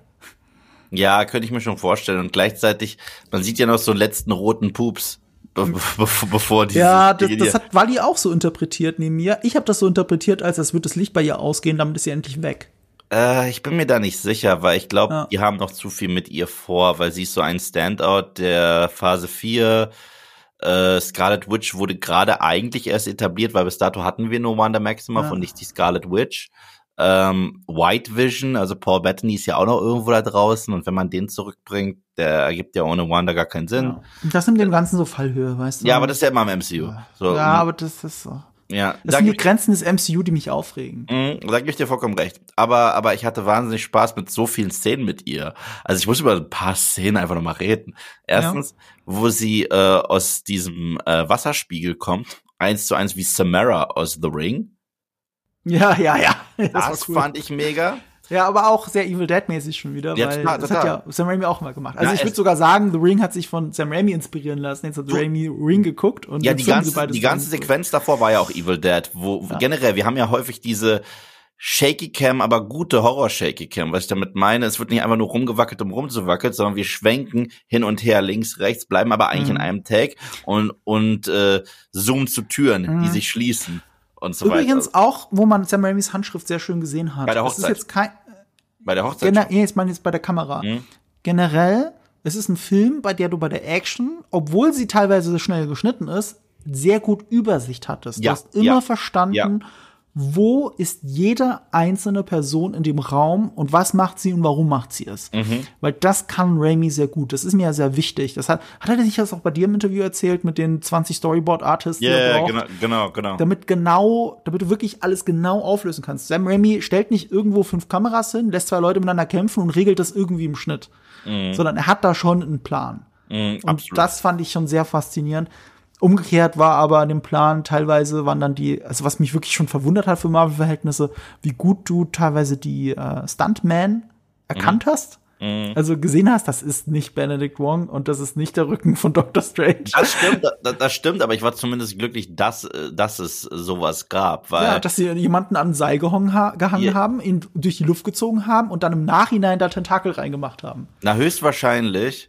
Sam Raimi ist ja heftig am, am Set und der haut dann auch Leuten mit dem Stock auf den Kopf und das kannst du wahrscheinlich nicht mit einem Benedict Cumberbatch machen. Äh, ich meine, er macht's ja noch mal, er äh, ärgert er noch mal Bruce Campbell im Film. So, Das war geil. wow. Äh, darüber reden wir auch gleich noch. Ja, ja, also, also das, das, das fand ich äh, generell ganz cool. Das CGI hat krass zu wünschen übrig gelassen wieder. Dabei ist es einer der wenigen Marvel-Filme, einer der ganz wenigen Marvel-Filme, die tatsächlich schöne Sets haben. Die, äh, die äh, kurzzeitig wirklich schöne Sets haben. Ob es da diese Tempel sind, dieses ganze Kerzenszenario, diese alten barocken Gebäude, die haben mir schon gut gefallen. Ich fand die besser als das meiste, was wir sonst so in Marvel sehen, wo du ganz klar siehst, selbst die Lagerhalle der Avengers ist fake in Endgame. Ich Mhm. hasse diese Szene, wo sie da Zeitreise üben. Und Mhm. du siehst, dass die, selbst die scheiß Lagerhalle ist Ja. keine echte Lagerhalle. Ja, jede fucking grüne Wiese ist fake in, Genau, im genau. Und- und das nervt mich. Genau, und hier siehst du halt, dass es zumindest solche richtigen Ruinen gibt. Ich weiß, da ist auch sehr viel nachgeholfen für den virtuellen Background und so weiter, aber wenn sie da richtig in dieser Zerstörung stehen oder wenn sie da Kerzen Ja, das schon. Und- also wo es Loki-Qualität hat, wo sie Genau. im dunklen Studio stehen, das auch ähnlich wie bei Loki, sieht das astrein aus. Ja. In dem Moment, wo, wo aber Tageslicht drauf Ja, fällt ja, auf ja. die Szenerie, also selbst Das hat- da, wo sie teilweise in der Stadt rumlaufen, die zwar futuristisch ist, das verstehe ich, Mhm. aber sie haben ja teilweise on Location gedreht und dann halt am, P am, am PC, sage ich, ähm, alles äh, futuristisch gemacht. Aber Mhm. das sind diese Übergänge bei den Haaren und so, die sie einfach nicht gut hingekriegt haben. Ich würde sogar sagen, da, also das ist teilweise, weißt du, was ich gar nicht losgeworden bin bei dem Film? Mhm. Offensichtlich trägt ähm, äh, Benedict Cumberbatch ein Pfiffi auf dem Kopf. Absolut, trägt er ja. Das sieht man so oft. krass Das Sieht gut. man am krassesten in der Kirche. Da, da siehst du Ja. krassesten. Ja, es Dass ist da auch so, so, so hell beleuchtet ist Ja, und so weiter. Ist, es, es gibt ja auch diesen Flashback, wo du seine echten Haare siehst. Also diese Curly Hairs, die ja Benedict Cumberbatch wirklich hat.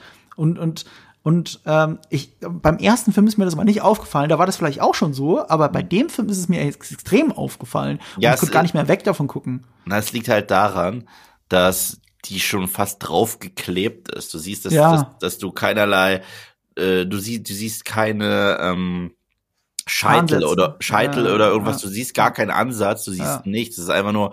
Es ist, als wenn ich jetzt meine Haare nehme und noch ein Edding drauf male. Ja, ja, ja, ja, ist ein guter Vergleich. Genauso sah es aus. Ähm, ich, ich möchte euch mal ein Gegenbeispiel zeigen für einen Film, wo es mich weggeblasen hat, weil ich nie dran gedacht habe, dass das ein Pfiffi ist, äh, ein Toupet ist oder ein Perücke ist. Äh, bei Bruce Wayne in Justice League. Hm. Ben Affleck trägt ein Toupet und also das sind nicht seine echten Haare, die ihr da seht. Und das hat mich so weggeblasen. Auch äh, in hochauflösendsten Bildern, Porträts siehst du das nicht, dass das nicht seine echten Haare sind. Krass. Und so macht man das halt. Also das geht auch super. Das geht so- also so oft sehen wir das nicht in Film und Fernsehen. Ähm, aber da siehst du das halt. Und das fand ich halt merkwürdige Entscheidung. Ja, ja, ja. Okay, dann machen wir mal weiter, weil äh, viele Leute fragen sich, uh, wer kommt denn alles vor in dem Film und so weiter und so fort. und, und, da, und da müssen wir halt lachen. Da müssen wir halt lachen, weil manage your expectations. In gewisser Hinsicht gibt dir der Film genau das, was er will. Und wenn er dir was gibt, gibt er es dir so comic-akkurat, dass, dass du als Comic-Leser und 90s-Kid eigentlich aus dem Häuschen sein müsstest. Aber als MCU-Fan nicht zwingend. Und äh, wir sehen nämlich die Illuminati, die wurden ja schon ähm, angeteasert im letzten Trailer. Es gab eh viel zu viele Trailer für diesen Film. Und die wär, Teil davon ist Mordo. Da kommt ja wirklich nur eine Variante von ihm vor. Mhm. Also der, der, richtige Mordo aus Teil 1, der eigentlich Strange Mhm. killen will, der ist gar nicht im Film, was ganz witzig ist. Ähm, er ist Teil davon. Dann bringen sie Black Bolt zurück aus der Inhumans-Serie, die Das habe ich ihnen schon fast wurde. gar nicht zugetraut. Ich habe das in meinem GigaTV-Video, habe ich das tatsächlich angekündigt, aber ich habe nicht gedacht, dass es wirklich durchziehen. Ja, ja, das war sehr witzig. Und man sieht auch seine geile Fähigkeit und macht damit was so Geiles. Äh, Macht ihr das Maria, denn in der, in der Serie auch? Hast du die Serie gesehen in Humans? ich habe Ich habe mir das nicht angeguckt. Ich auch nicht, aber ich kenne Black Sport. Bolt als Charakter. Ähm, Ja, ja, ich habe, ja. ich habe, ich habe äh, World War Hulk äh, Comic. Die, die meisten von euch kennen Anson Mount wahrscheinlich aus einer anderen Serie, nämlich aus Star Trek Discovery, beziehungsweise aus der neuen kommenden Star Trek-Serie Star Trek Strange New World, weil das ist Captain Pike. Und da ist Okay. Anson Mount einfach der Hammer. Also der ist wirklich super. Der ist so instant einer der allerbesten Star Trek-Kapitäne geworden, mit ein paar Auftritten, mit einem Cameo quasi, wenn du willst, in äh, Star Trek Discovery, in der kleinen Nebenfigur und, äh, und jetzt, ähm, jetzt hat er seine eigene Serie. Da freue ich mich sehr drauf. Also Anson Mount ist super und da hat mich dann sehr gefreut, äh, äh, einfach so zu sehen und ja, also sein Black Bolt in, in Humans sah ja komisch aus. Dann haben Ich wir, meine, Ma- hier auch, aber kommt Ja. akkurat komisch. hier haben wir Maria Rambo noch als Captain Marvel. Mhm. Dann haben wir den einzigen What-If-Charakter, Captain Carter, Haley Atwell ist zurück als äh, Peggy Carter, aber aus der What-If-Version. Mhm. Dann das Traumcasting schlechthin, John Krasinski als fucking Reed Richards. Holy shit, bin ich ausgerastet. Ich habe gedacht so, ach, das machen die doch eh nicht. Die holen nicht John Krasinski und so. Und doch, sie haben es gemacht. Die, Ja. äh, die, die Hoffnungen des Internets haben sich bewahrheitet. Ich weiß gar nicht, wie das zu dem Casting kam. Ob es das, das Gerücht zuerst gab oder ob die ganze Welt gesagt hat, wir brauchen John Krasinski als Mr. Fantastic und wir brauchen seine Frau äh, äh, Emily Blunt als, Als, als ähm, Susan, äh, Susan Storm. Susan Storm, ja. Naja, so ähnlich Weißt ist ja Reihenfolge? so ähnlich ist ja Dr. Strange Casting, glaube ich, zustande gekommen. Echt? Weil alle haben im Internet geschrien schon, äh, zu Zeiten von, glaube ich, Tor 2 Mhm. haben geschrieben, ben, Benedict Cumberbatch als, äh, äh, als Ah, wegen seiner Strange. Sherlock-Interpretation, ja. Ja, ja. Also ich kann mir vorstellen, dass da das Internet schon äh, geholfen mitgespielt hat. hat. Auf Ja, jeden Fall, Auf ja. jeden Fall ist es passiert. Und das erklärt jetzt im Nachhinein, war, es gab ja diese Breaking News vor ein paar Tagen, dass John Watts, der Regisseur der Spider-Man-Filme für Marvel, Mhm. dass der ja äh, aus kreat wegen kreativen Differenzen, wie so oft, halt Mhm. ausgeschieden ist aus ähm, Fantastic Four.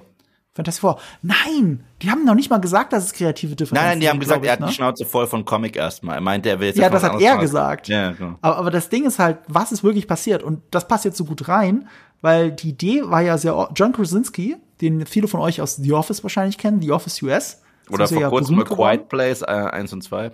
Ja, vor allem A Quiet Place 1 und 2 haben ihn noch mal auf eine neue Stufe gehoben, weil er ist nicht nur der Hauptdarsteller, Mhm. Auch sondern er ist Regisseur. auch der Regisseur gewesen. Ja, genau. Und er hat aber seine eigene Frau hat er inszeniert, also Emily Blunt, die Mhm. da seine Frau spielt.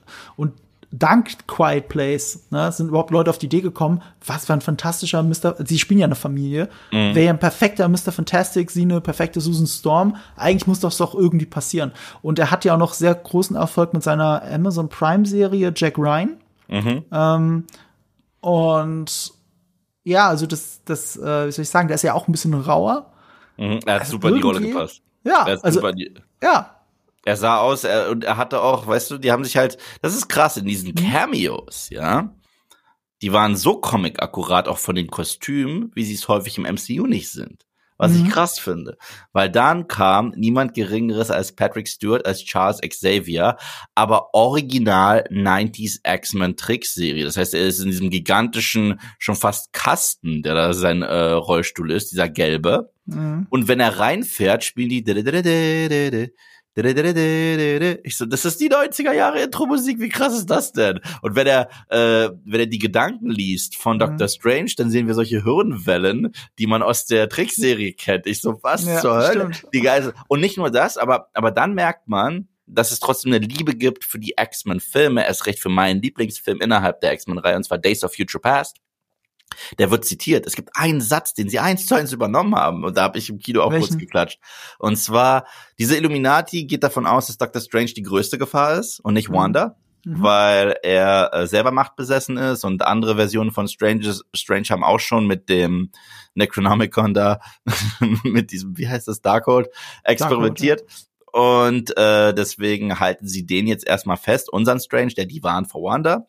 Mhm. Und dann sagt Patrick Stewart's Charles Xavier, just because someone stumbles and falls doesn't mean they're lost forever. Das ist eins zu eins der Satz, den er äh, über Mystique sagt in X-Men Mhm. Days of Future Past und den Patrick Mhm. Stewart dem jungen McAvoy sagt, Mhm. um ihn wieder back on track zu bringen. Da war ich richtig happy, weil ich hatte Mhm. erst gerade für den Rewatch Days of Future Past gesehen. Ich kann übrigens diesen Film nicht gucken, ohne zu weinen.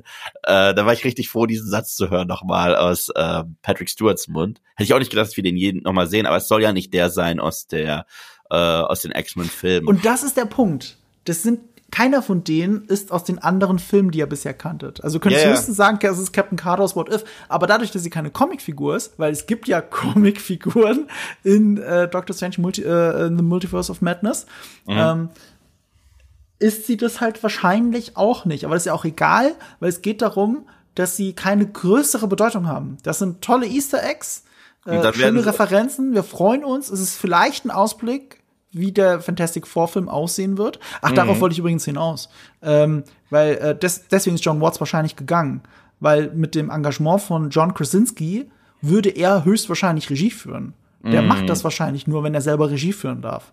ja. Ähm, das erklärt auch, warum er bei Quiet Place oder Teil 3 nicht Regie führt. Das hat mir mich ja so weggeblasen. Das habe ich hier im Podcast davon. Ich weiß gar nicht, ob du dabei warst. Ja, ich, ich, ich wusste, dass er nicht mehr Regie führt bei Teil 3. Obwohl ich die Ja. ersten beiden sehr mag. Ja, ja. Und das fand ich sehr merkwürdig. Und Ja. jetzt erklärt es sich, wenn er sich eigentlich vornimmt, einen Marvel-Film zu drehen. Ja, und äh, was, was auch ganz spannend ist, fuck, ich wollte jetzt irgendwann noch was sagen zu dieser Szene. Die war komplett invincible. Ich ja, ja, die, ja, ja, ja, ja, das sowieso, das sowieso, aber Ja. da war noch irgendwas. Ach ja, was ich meine mit ähm, selbst Charlie Cox, der jetzt äh, im MCU ist, ist auch nicht der aus der Netflix-Serie.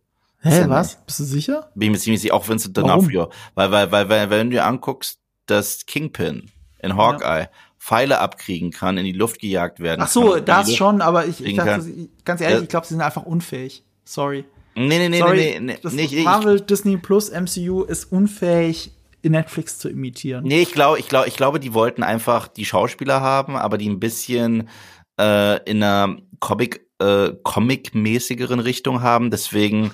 Aber die erwähnen doch auch die Avengers in, in äh, Daredevil. Ja, in der, nein, nein, ja, in, in Daredevil existieren die Avengers, aber ich glaube, in unserem MCU haben die solche Light-Versionen der Charaktere. Ich, so sehe ich das zumindest. Keine Ahnung. Aber ja, sprechen wir Ich glaube, über das die. überinterpretierst du. sprechen wir über die Invincible-Szene, die übrigens auch nochmal ganz clever eingeleitet wird, dadurch, dass ja diese Drohnen von den Illuminaten, die heißen alle Ultron. Und in Mhm. welchem Film wurde Wanda Maximoff eingeführt? Age of Ultron. Und, äh, und womit endet Age of Ultron? Damit, dass Wanda ihm das Herz rausreißt. Und hier reißt sie ihm den Kopf ab. So äh, allererst, was ich ganz cool fand, so ein kleiner Throwback, wie sie da Mhm. barfuß und blutverschmiert reinläuft, wie am Ende Mhm. von Evil Dead. Ja, Und dann macht sie einfach ein nach dem anderen platt. Das war unfucking, also am besten, also ich fand schon mit Black Bolt sehr witzig, diese Matrix-Sequenz, wo die sagen, er wird gleich was sagen und dann platzt der Schädel, dann ja, mit welchem Mund? Das war so äh, die Szene aus Matrix ja. Ab 1. da war es Invincible. Ab Ja, da ja. war es einfach Invincible 1 zu 1. sein Mir kann keiner erzählen da draußen, dass Michael Waldron, der ist ja eh so ein Nerd, dass Michael Waldron nicht Invincible wenigstens gelesen hat und Mhm. oder die Serie gesehen hat. Die ich ja fantastisch finde. Ich weiß, du bist nicht ganz so auf meiner Meinung, aber äh, Invincible ist für mich die beste Comicserie da draußen, glaube ich. Oh wow. Äh, für mich ist es leider eine Serie mit einem sehr geilen Setup, aber ich finde nicht mit so einem geilen Payoff. Das ist so mein Problem mit Ja, Invincible. aber was ist deine Lieblings-Comicserie, wenn ich fragen darf? Comic-Serie, also so Ja. richtig basierend. Ach so, nee, Daredevil, brauche ich dich gar nicht fragen. Ja, Daredevil. Daredevil. Ja, nee. nee, bei mir ist Invincible. Ja. Da, da, da gehen wir auseinander. Äh, aber das war sehr Invincible. Oder, oder Batman The Animated Series. So. Okay, okay, das ist auch noch eine coole Antwort. Aber es, bei mir ist es wirklich Invincible, das feiere ich schon sehr. Also, Ja. dass das so eine unfassbar hohe IMDb-Bewertung bei den letzten paar Folgen hat, ist kein Zufall. Und das in der ersten Staffel. Find mal eine Serie, wo das in der ersten Staffel so ist.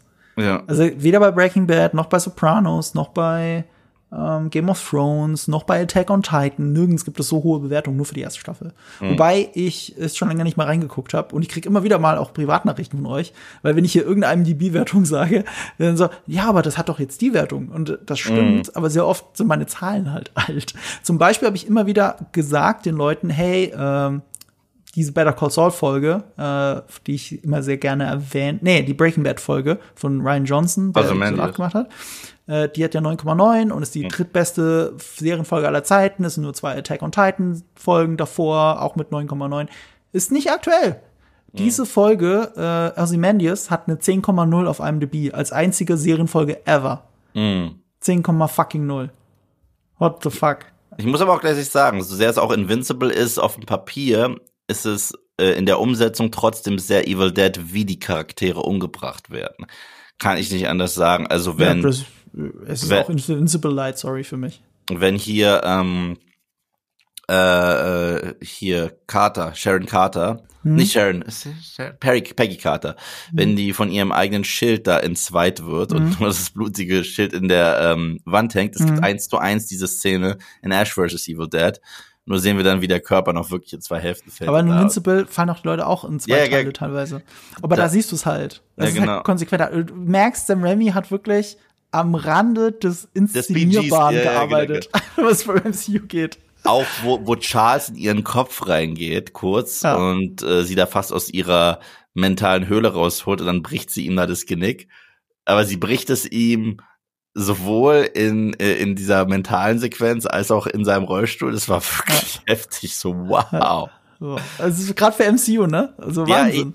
ich, ich fand's mega. Ich dachte nicht, dass die sich das trauen. Wie gesagt, da war ich wirklich, wirklich, wirklich happy. Und ich mochte auch ähm, dann diese Idee, dass Strange sich ihr stellt, indem er, weil das war ein Setup, das war ja so ein offenes MacGuffin. Und zwar dieser allererste Strange, den wir hatten, der gestorben ist, die haben ja seine Leiche mitgenommen. Und die Mhm. wurde auch noch auf dem Dach irgendwo begraben. Mhm. Und, und mir war klar, dass es den Money Shot Evil Dead gibt, wie da eine Hand rauskommt und so Ja, weiter. ja, das war ja, ja, jedem klar. Aber dass äh, Dr. Strange da reinschlüpft in diesen Körper, ich dachte, das ist einfach nur ein Zombie. Das war ganz witzig, dass er Ja. im letzten Akt im finalen Fight eigentlich immer nur zu sehen ist als abgefuckter, halb verrotteter Ja. Strange, der aber gutherzig ist, hat erneut was von Ash, wenn der Mhm. wieder mal äh, mutiert. Fand ich sau cool. Ich das fand ich eine super Idee für ein Finale. Ja, super. Vor allem, weil du kannst ja über Doc Strange sagen, was du willst über den ersten Teil. Ich fand, der hat eine coole Idee fürs Finale gehabt. Ja, mit dem Loop. Mit ja, diesem genau, äh, Dormammu, äh, I've come to bargain, bla bla bla. Ja, das fand ich super. Äh, endlich mal was anderes, weißt du, wenn ich da zum Beispiel an Black Panther denke, das Och. ist für mich unerträglich, dieser ja, das ist echt Gummibärchenkampf in der Höhle. Yeah. aber ich mochte, ich mochte, ich ja. mochte auch den Musikkampf zwischen Strange und Evil Strange. Ich fand das witzig. Der war, der war für mich ähm, hier äh, Kung Fu Hustle. Oh ja. ja, ja Kung Fu Hustle, da machen sie doch diesen Kampf auch mit den Harfen, dass die da diese Töne dann alles schneiden. Und erneut, erneut, der, der Evil Strange wird richtig aufgespießt. Und man sieht es. Also man sieht ja kein Blut, aber man sieht es. Und da dachte ich mir mhm. auch, mega. Also. Ich glaube, er hatte sogar gegen Ende fast kein Fleisch mehr auf den Knochen, auf den mhm. linken Arm. Er hat sich wirklich fast nur mit so einem Skelett abgestützt. Ja. Das hat man ja auch nicht so richtig gesehen, weil ja nicht zu explizit. Aber ja, und, und, und wenn dann diese ganzen dämonischen Geister kommen, um Rachel McAdams da so ähm, belästigen von links und rechts, habe ich nur darauf gewartet, dass sie schreien, I swallow your soul, I swallow your soul, I swallow your soul. Mhm. Also es war halt eins zu eins, auch die, die wilden Close-Up-Shops. Es gibt so viele Close-Ups von Gesichtern in diesem Film. Meine ja. Güte. Fand ja. ich auch. Sau und dann die typische Sam Raimi sich drehende Kamera dabei, ja, wenn sie ja genau genau genau genau, genau. Super, super gut super gut das hat, hat mir ja. alles äh, sehr gut gefallen deswegen hat mich das auch nicht gestört mit America Chavez dass sie zum Schluss aus dem Film so ein bisschen raus ist weil das ist halt der Terminator Judgment Day Aspekt da muss halt der alte Arnie noch mal verwundet wie ein kaputter Arnie, also hier Strange ja. als kaputter Zombie Strange sich ihr nochmal ja. stellen, fand ich eigentlich ganz witzig. Ja, aber wirklich ab dem Moment, wo sie eingesperrt wird äh, in der ja. einen Dimension, ab dem Moment ist sie wirklich nur noch der MacGuffin. Ja, ja. Außer, und das ist das Schöne am Ende, dass sie sich dann doch mal bewähren darf. Aber bis dahin ist sie wirklich aus der Gleichung raus, sie ist nur der Gegenstand, den alle ja. wollen. Und das finde ich ein bisschen schade.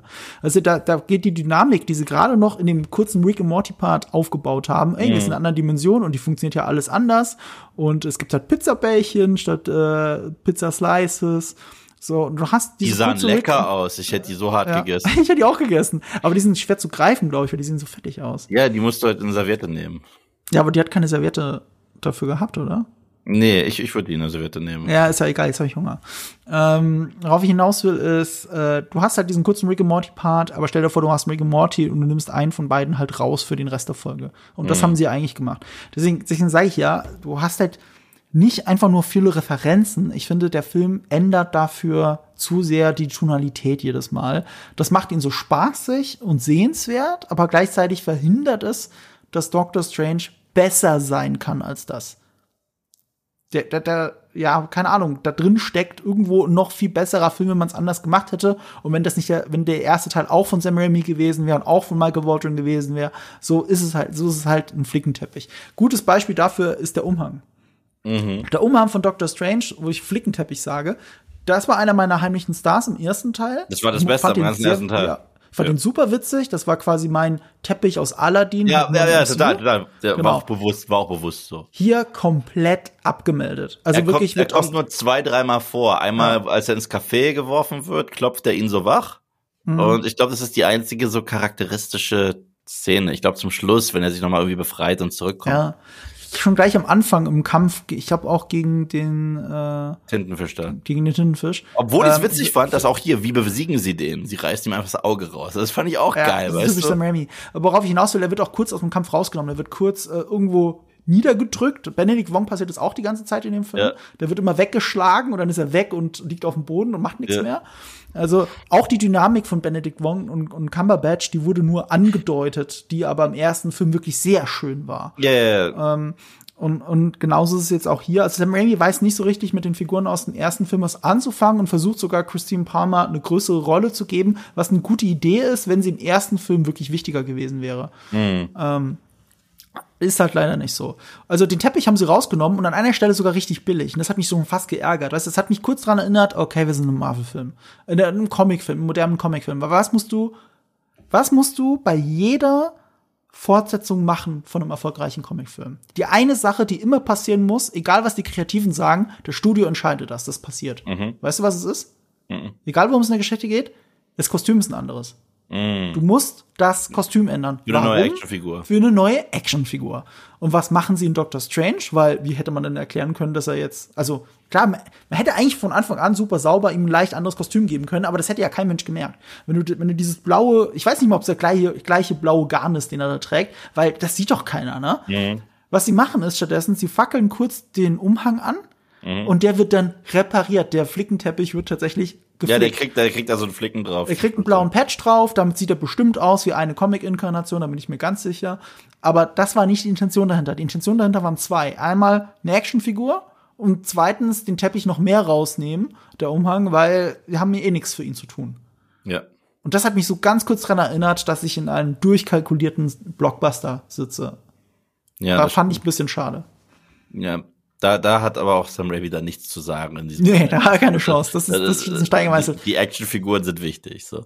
Ja. Ähm, ja, selbst Wonders Kostüm haben sie ja so ein bisschen abgeändert. Das war so ein bisschen brüchig und so weiter und hat so ein bisschen gebrannt. Gut, das können wir damit als, äh, erklären, dass die jetzt schon so abgefuckt ist durch das. Ihr haben sie es wenigstens cool geändert. Sie haben sie in schwarz getaucht. Sie haben das Rot aus dem Dings genommen, aus Mhm. Wonder Vision, und haben dann das Kostüm teilweise in schwarz getaucht. Mhm. Also du merkst, dass unten so pech schwarz ist und dann zu rot übergeht, was ja so eine Korrumpierung von ihr. Ja, auch genau, genau, genau. Und ihre Finger ja auch. Also ihre Finger sind getaucht in Die schwarze wurden, Farbe. die wurden ja einmal schon kurz schwarz in WandaVision. Da Mhm. war das so angeteasert und jetzt sind sie es halt fast andauernd. Das ist ganz Ja. cool gemacht. Ja. Ja, das ist okay, weißt du, das, ist, das symbolisiert Das ist- auch was. das ist Aber der- Kontinuität. Der, der, der, das blaue Flickding da auf dem Rücken von Dr. Strange symbolisiert nur neue Actionfiguren. Ja, genau. Sonst nix. Das ist ähnlich wie bei Iron Man 2, das auf einmal ein Dreieck vorne haben muss. Ja. Und das, das nervt mich halt. Ja, ja. Dass der ganze Plot drumherum geschrieben ist. Mhm. Also, ich, das ist ein anderes Thema, aber Iron Man 2 hat eine fantastische erste Hälfte und die zweite könnte ich kotzen. Egal. Ja.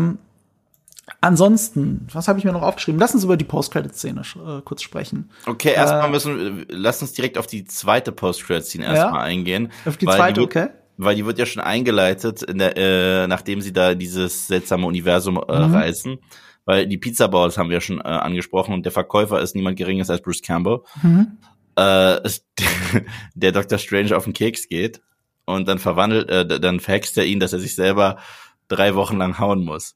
Und die ganze Sequenz ist so Evil Dead, nur ohne Blut ist es Senf. Er spritzt sich Senf ins Gesicht, was super lustig ist. Mhm. Dann nimmt er seine eigene Hand und haut damit auf seinen Kopf ein, was Evil Dead 2 ist. Die ganze Sequenz, nachdem seine Hand gebissen wird, kurz Mhm. bevor er sie sich äh, absägt.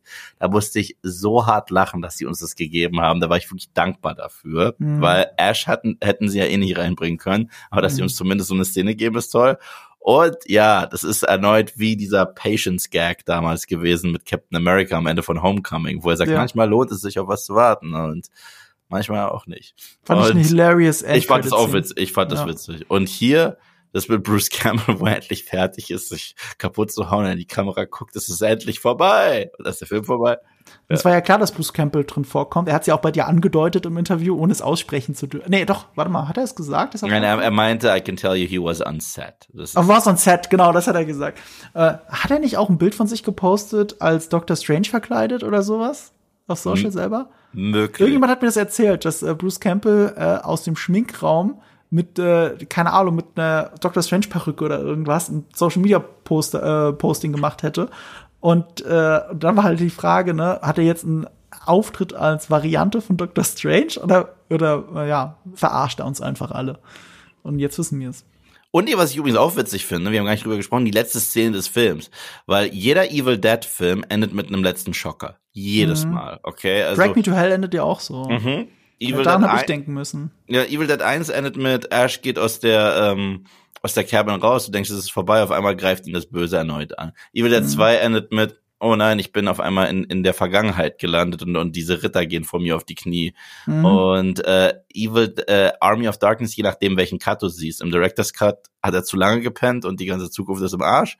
Und im, ähm, im Kinocut gibt's ja dann noch diesen letzten Angriff da in, in der äh, in diesem Home Depot Shop, wo er da arbeitet. Ja, ja, ja. Und hier haben wir das gleiche mit äh, Doc Strange, der über die Straße läuft. Auf einmal hört man so einen geilen Gitarrenriff. Generell, die Musik in dem Film ist nicht so schlecht, muss ich sagen. Danny Elfman. Das hat man wirklich ein bisschen gehört, dass es sich ein bisschen äh, abhebt von dem Standard Marvel-Quatsch. Die war anders, aber sie war auch nicht wiedererkennbar. Sie bleibt, nee, sie bleibt jetzt nicht ich so habe hart. keine Melodie im Kopf. Gar keine. Nee, aber diese Gitarrenriffs, die habe ich definitiv im Kopf. Die Ja, also da hast gemerkt, ah, Sam Raimi. Und ich habe noch überlegt im Kino, hat Danny Elfman die Musik gemacht? Ich weiß nicht, ich bin Mhm. auf die Credits gespannt und es war dann Danny Elfman. Ja, genau. Und, und äh, dieser böse äh, Strange hat ihn ja gewarnt, mit dem ich nenne es einfach Necronomicon, äh, rumzuhantieren. Hat er ja trotzdem gemacht und zum Schluss schreit er auf einmal, geht auf, äh, geht äh, Mhm. auf die Knie und hat ein drittes Auge da auf der Stirn und das ist einfach got out of hand. das ist so geil. Das ist wirklich super. Wie, wie ist das Comic ak- akkurat? Ich hatte Doctor Strange so noch nicht gesehen. Oh Gott. Weißt oh, du das? Das, das zufällig? weiß ich nicht. Ist das, so, weiß so ein Ding bei Doctor Strange, weil er das Auge, Auge von, er hat ja das Auge Aga- um den Hals hin. Wie heißt es nochmal? Das Auge von Agamotto, wenn ich mich nicht irre. Agamotto? Eye of Agamotto. Agamotto. Und ähm, das ist ja quasi ein drittes Auge und dass er jetzt eins auf der Stirn hat, fand ich eigentlich ganz witzig. Ähm, ich habe mir gedacht, das stimmt aus den Comics, aber ich habe keine Ahnung. Ich google gerade Doctor Strange Third Eye. Ja, das hat er auch manchmal. Okay. Ja, ja, ich sehe sogar ein Comicbild, wo ich ihn ganz klar mit einem dritten Auge sehe. Hast du, hast du das, hast du den anderen Cameo von, äh, äh, den einen Cameo auch gesehen, der in jedem äh, Sam Raimi-Film drin sein muss? Das Auto? Ja. Ich habe es nicht gesehen. Ich hab's Hast du nicht gesehen? Ich habe es gesucht. Wo war's? äh, wenn sie in dieser Postapokalypse landen, wo der böse Doctor Strange ist, ähm, da schweben, da laufen sie ja durch eine Stadt, wo, äh, durch eine, ja, postapokalyptische Stadt, wo Mhm. manche Sachen schweben. Und das Auto von Sam Raimi schwebt da einfach. Ach, wie geil ist das denn? Das ist Sie ja laufen direkt Auto- dran vorbei, also wirklich ganz groß im Bild. Du hast nur in dem Moment nicht dran gedacht, dass es das ist. Ich habe ich hab Ausschau gehalten, weil das Auto kommt überall vor. Das ist ja das Auto, mit der die Crew damals in die Cabin gefahren ist. Und im zweiten Teil ist er damit ja noch mal mit Linda gefahren. Im dritten Teil war es Du. Es war Mir wäre sowieso nicht Ben aufgefallen, wenn, Parker. Ja, mir wäre sowieso nicht aufgefallen, wenn mein Kollege Wally nicht neben mir gesessen hätte und mich angeschubst hätte. Hier, hier, hier, das ist das Auto. Ich So, ah, stimmt. Ja, okay. Geil. Ja, und ich frage mich nur, ob das auch sein echtes war, weil es ist ja immer seins eigentlich. Und in dem Fall schwebte das ja in der Luft. Und äh, da würde mich schon interessieren, ob sie sein echtes Auto an Seile gehangen haben oder ob sie es nur einfach nur rein animiert haben. Krass, krass. Ähm, ja, das, das ist cool. Und ja, das bringt uns zu einer zweiten Post-Credit-Scene. Also der, der eigentlich ersten Post-Credit-Scene, weil wir wollten Bruce Campbell vorziehen. Ja, weil die Bruce fand Campbell- ich mega komisch und fast schon beschissen.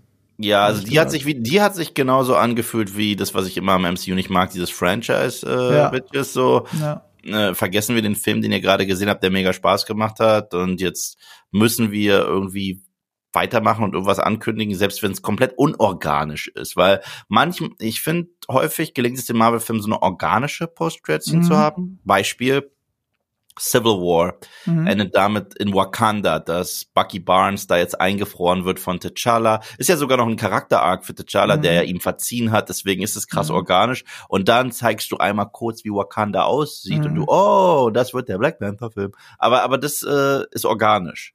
Mhm. Hier öffnet sich einfach ein Portal aus dem Nichts. Ja. Da kommt Charlize Theron raus und sie spielt Clea, ein Charakter aus den Comics. Das ist ein Love Interest von ihm und sie ist, glaube ich, irgendwie hat die was mit Dormammu zu tun und sagt, na, hast du Angst? Und er, nö. Und, da, und dann gehen die durch ein, ein Portal und mal gucken, was passiert. Danach, Doctor Strange will return. Fertig.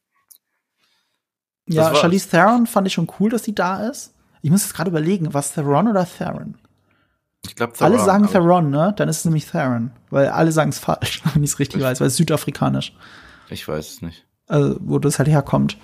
Irgendwo habe ich mal auch einen Talk gesehen, wo es nochmal erklärt, wie man ihren Namen richtig ausspricht. Ich glaube, Charlize Theron. Aber sie sah ein bisschen Cosplayer aus. Ja, sie sah aus wie eine Cosplayerin. Das habe ich auch gedacht. Das war eins zu eins mein Gedanke, äh, was da so herablassen gegenüber Co Cosplay klingt. Aber gutes Cosplay wird ja auch gut ausgeleuchtet bei Fotos. Das sieht halt gut aus. Ähm, aber das sieht nicht gut aus. Es ist am helllichten Tag auf der Straße. Sie ist halt einfach nur geschminkt, hat ein buntes Kostüm an und sagt, hier, wir müssen durch das Portal gehen. Und das sieht halt aus wie ein billiges Cosplay. Ja. Nicht wie ein gutes. Ja. Und das fand ich halt sehr merkwürdig. Also auch. auch. für, also gerade für Marvel-Verhältnisse merkwürdig. Ja, ja. Also sah aus wie ein Reject der Eternals, der noch übrig geblieben ist. Ja, ja, ja, ja, im Prinzip schon. so und das war Außer, dass die Eternals alle androgyner wirken als sie. Ja sie ist halt immer noch. Charlize Theron. Sie sah eher aus wie das X-Men Apocalypse, fand ich. stimmt. Obwohl ich werde ich werde nichts gegen Olivia Munn in diesem Kostüm sagen. Ja, aber das ist halt so ungefähr das Niveau. Dagegen wer- dagegen werde ich nichts sagen. Ja, nee, nee, das ist mir, sorry, das ist mir zu viel. Ja, aber Shelley Theron, ich freue mich trotzdem, weil ich finde, äh, ich habe nicht damit gerechnet, ich habe keine Gerüchte in der Richtung gelesen und äh, Charlie, also anders jetzt zum Beispiel als bei Harry Styles. Da gab es ja die Gerüchte vorher bei Eternals.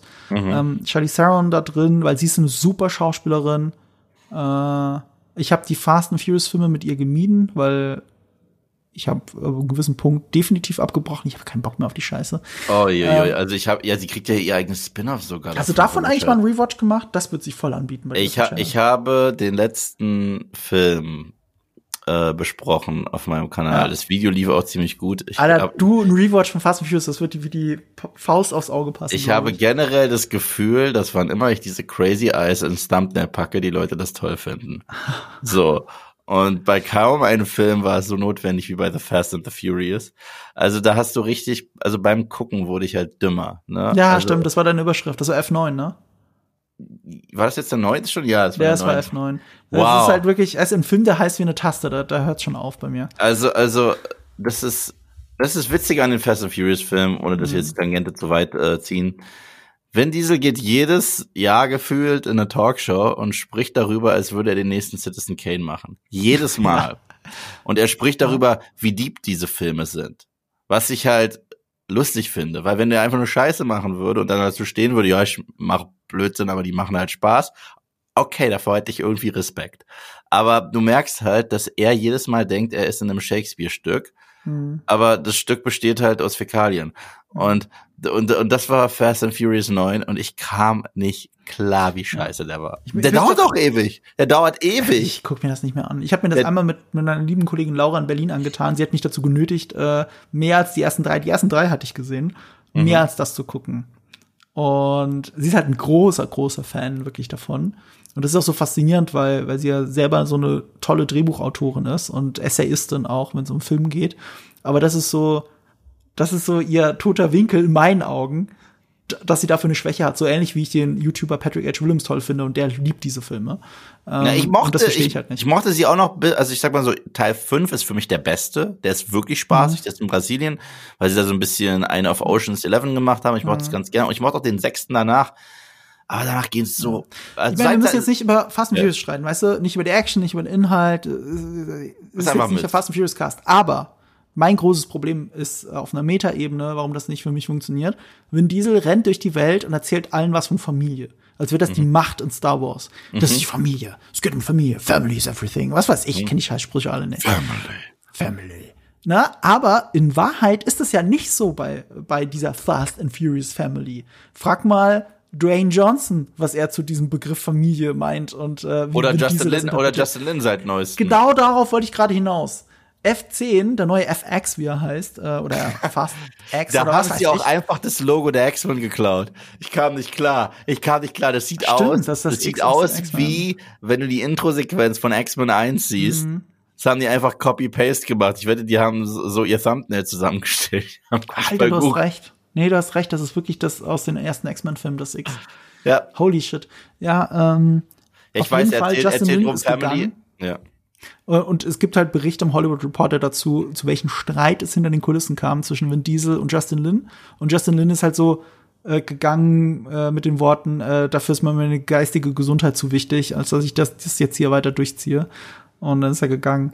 Und äh, so viel zum Thema Family. Das ist mein großes Problem mit Fast and Furious diese prätentiöse Familienscheiße. Und ja, ich liebe meine Familie, ich bin ein Familienmensch. Mein Problem ist, dass ich einfach jedes Mal bisschen mehr IQ-Punkte verliere. Jedes einzelne Mal. So, also ich werde ich werd wirklich dümmer. Weil dann, dann soll schon richtig scheiße. Dann gucke ich mir lieber nochmal die komplette Freitag der 13. Reihe an und sag, okay, ich will, dass er zum Zombie oder zum Cyborg wird und ich will, dass wir einfach nur richtig scheiße machen, aber das dauert dann nur 90 Minuten, weil so lange dauert ein Freitag der 13. Mhm. Film. Diese Filme dauern teilweise zweieinhalb Stunden und ich sterbe. So, geht nicht. Wir, es jetzt schaffen, wir haben ja den Film Doctor Strange in the Multiverse of Madness dafür kritisiert, dass er dauernd äh, das, das Dings wechselt, das Genre, das, den Look and Feel, oder was ist kritisiert? Wir haben das vielleicht auch daran bewundert. Und wir haben es jetzt am Ende des Podcasts auch geschafft, was yeah. ganz anderes reden. Gut, aber was passiert, das war ja angebracht. Abgesehen davon haben wir jetzt die wichtigsten Punkte durch von ja. Doctor Strange and the Multiverse of Madness. Ja, eine Sache noch. Eine, ja, eine einzige. Doctor Strange will return. Stand ganz am Ende nochmal. Das ja, ist mir jetzt so wirklich immer aufgefallen. Da legen sie jetzt bei den MCU-Filmen wirklich viel Wert drauf. mhm. dass das da steht. Ich weiß nicht mal, stand es bei Spider-Man auch? Nein, da stand es diesmal ausnahmsweise nicht. Also, es, Ah. also, also es stand Bei bei, einem Film, der von Sony produziert ist. Interessant. Da steht das nicht. Aber bei Eternals steht das, dass sie zurückkommen. oh, weil wir uns so auf sie freuen. Ja, es ist, sehr hoch gegambelt. Ich will mal sehen, wie die das jetzt einlösen. Nach, also Eternals lief ja nicht so gut übrigens, ne? Der, ach Wunder, Ja, So. aber weißt du, wie der lief? Der lief nicht gut. Der, der, Ich weiß noch, dass ich damals, weil ich habe ja immer so viel Promo für Dune gemacht. Ich habe immer den Leuten gesagt, geht Dune gucken. Das war ja der Einstieg in meine Dune Review, wenn du dich erinnerst. Äh, nee, in meine Eternals Review. Ja, ja, ja, Es genau. läuft gerade im Kino ein fantastischer Film mit Sand und was weiß ich und Sonnenuntergängen und ich meine natürlich Dune, auch definitiv nicht Eternals. Ähm, und ich weiß noch, wie ich mich auf Social Media mit Leuten gebettelt habe, äh, wenn es darum ging, äh, was erfolgreicher sein wird, Eternals oder Dune. Und ich war der Meinung, ich, ich glaube sogar Dune.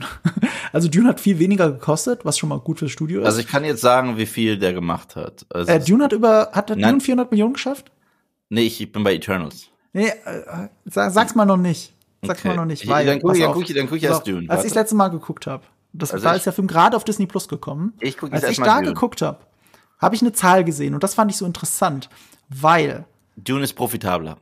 ja, definitiv. Ja auch- das war mir ja auch- im Vorfeld klar. Das habe ich den Leuten dann auch gepredigt. Wie viel hat Dune eingenommen? Kannst du mir das kurz sagen? Ja, Dune hat äh, 400,7 Millionen äh, Dollar eingenommen. Sehr schön. Jetzt pass auf. Hat, hat aber ein Budget von 165 Millionen. Genau. Und Eternals hat 200 Eternals Millionen irgendwas Hat gekostet. 200 Nee, Millionen, hat 200 Millionen. Ja, genau, aber sag die Zahl nicht. Jetzt pass auf, sag die Zahl nicht, weil als der Film rauskam ähm, und ich auch mit Leuten und auch Nachrichtenseiten sich überschlagen haben mit, ja, Eternals ist ja weltweit eins und so, muss man mal gucken, wie der läuft, der wird bestimmt super erfolgreich, bla bla bla.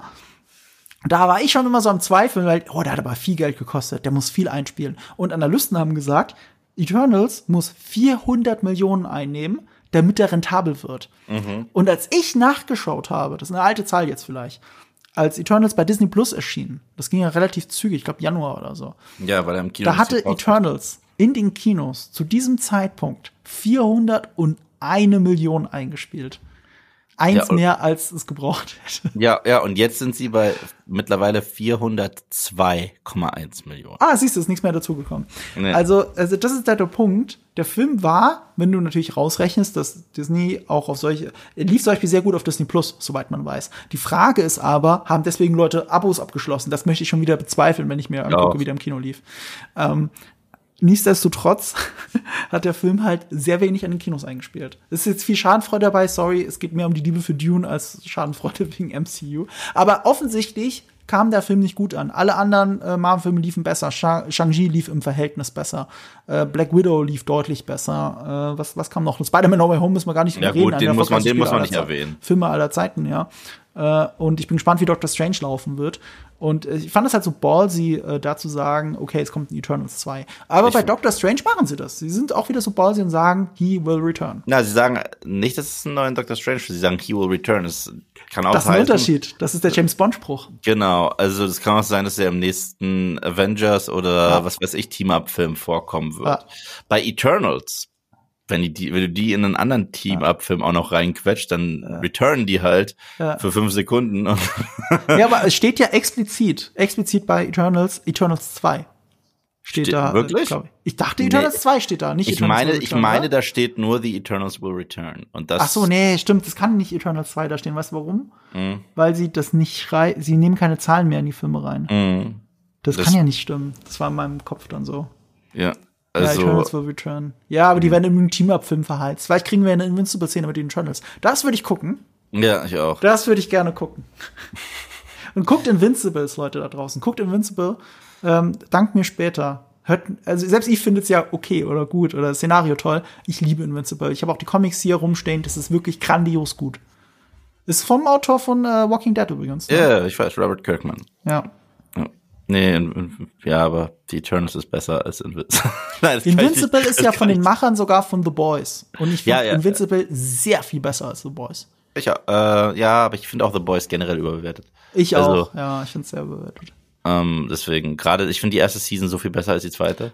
Kann ich, kann ich noch eine Marvel-Sache droppen gerade? Wir nehmen ja einen Mittwoch auf, ne? Ja, ja. ja. Und Moon ich habe Knight, mir, ja, heute ist Moon Knight Finale. Ich habe es noch nicht gesehen. Ich, ich, hast du es gesehen? Ja, Video ist schon fertig und hochgeladen. Ach so, stimmt. Hast du mir ja noch geschrieben. So funktioniere ich. Ich guck's um Äh, 9 Uhr und mach's Video. Aber, Alter. aber ich sag's dir jetzt schon. Ähm, ich fand ja die Serien okay bis dato, so, Ja. ne? Und ich fand die fünfte Folge von Moon Knight war die einzige Folge, wo ich sag, die ist richtig gut. Weil die Mhm. war so eine persönliche Episode, die hat auch Oscar Isaac mal ein bisschen gefordert. Die war Mhm. so die Charakterepisode, wo ich gesagt habe, wenn das so bis dato die Serie gewesen wäre, wäre es Mhm. eine richtig starke, eventuell die stärkste Marvel-Serie gewesen. Und ich habe in meinem Video noch angekündigt, aber es gibt ja nur noch eine. Was wird wohl zum Schluss passieren? Blödes CGI-Gekloppe und dann vorbei? Es Man hat genau im das, Trailer gesehen, dass blöde CGI-Gekloppe es ist genau das, was passiert. Ja. Also diese sechste Folge, das ist jetzt eine Ansage, ich weiß nicht, ob ich da Zuspruch oder Widerspruch kriege. Diese sechste Folge von Moon Knight ist von allen MCU-Serien, die wir bis dato hatten, Mhm.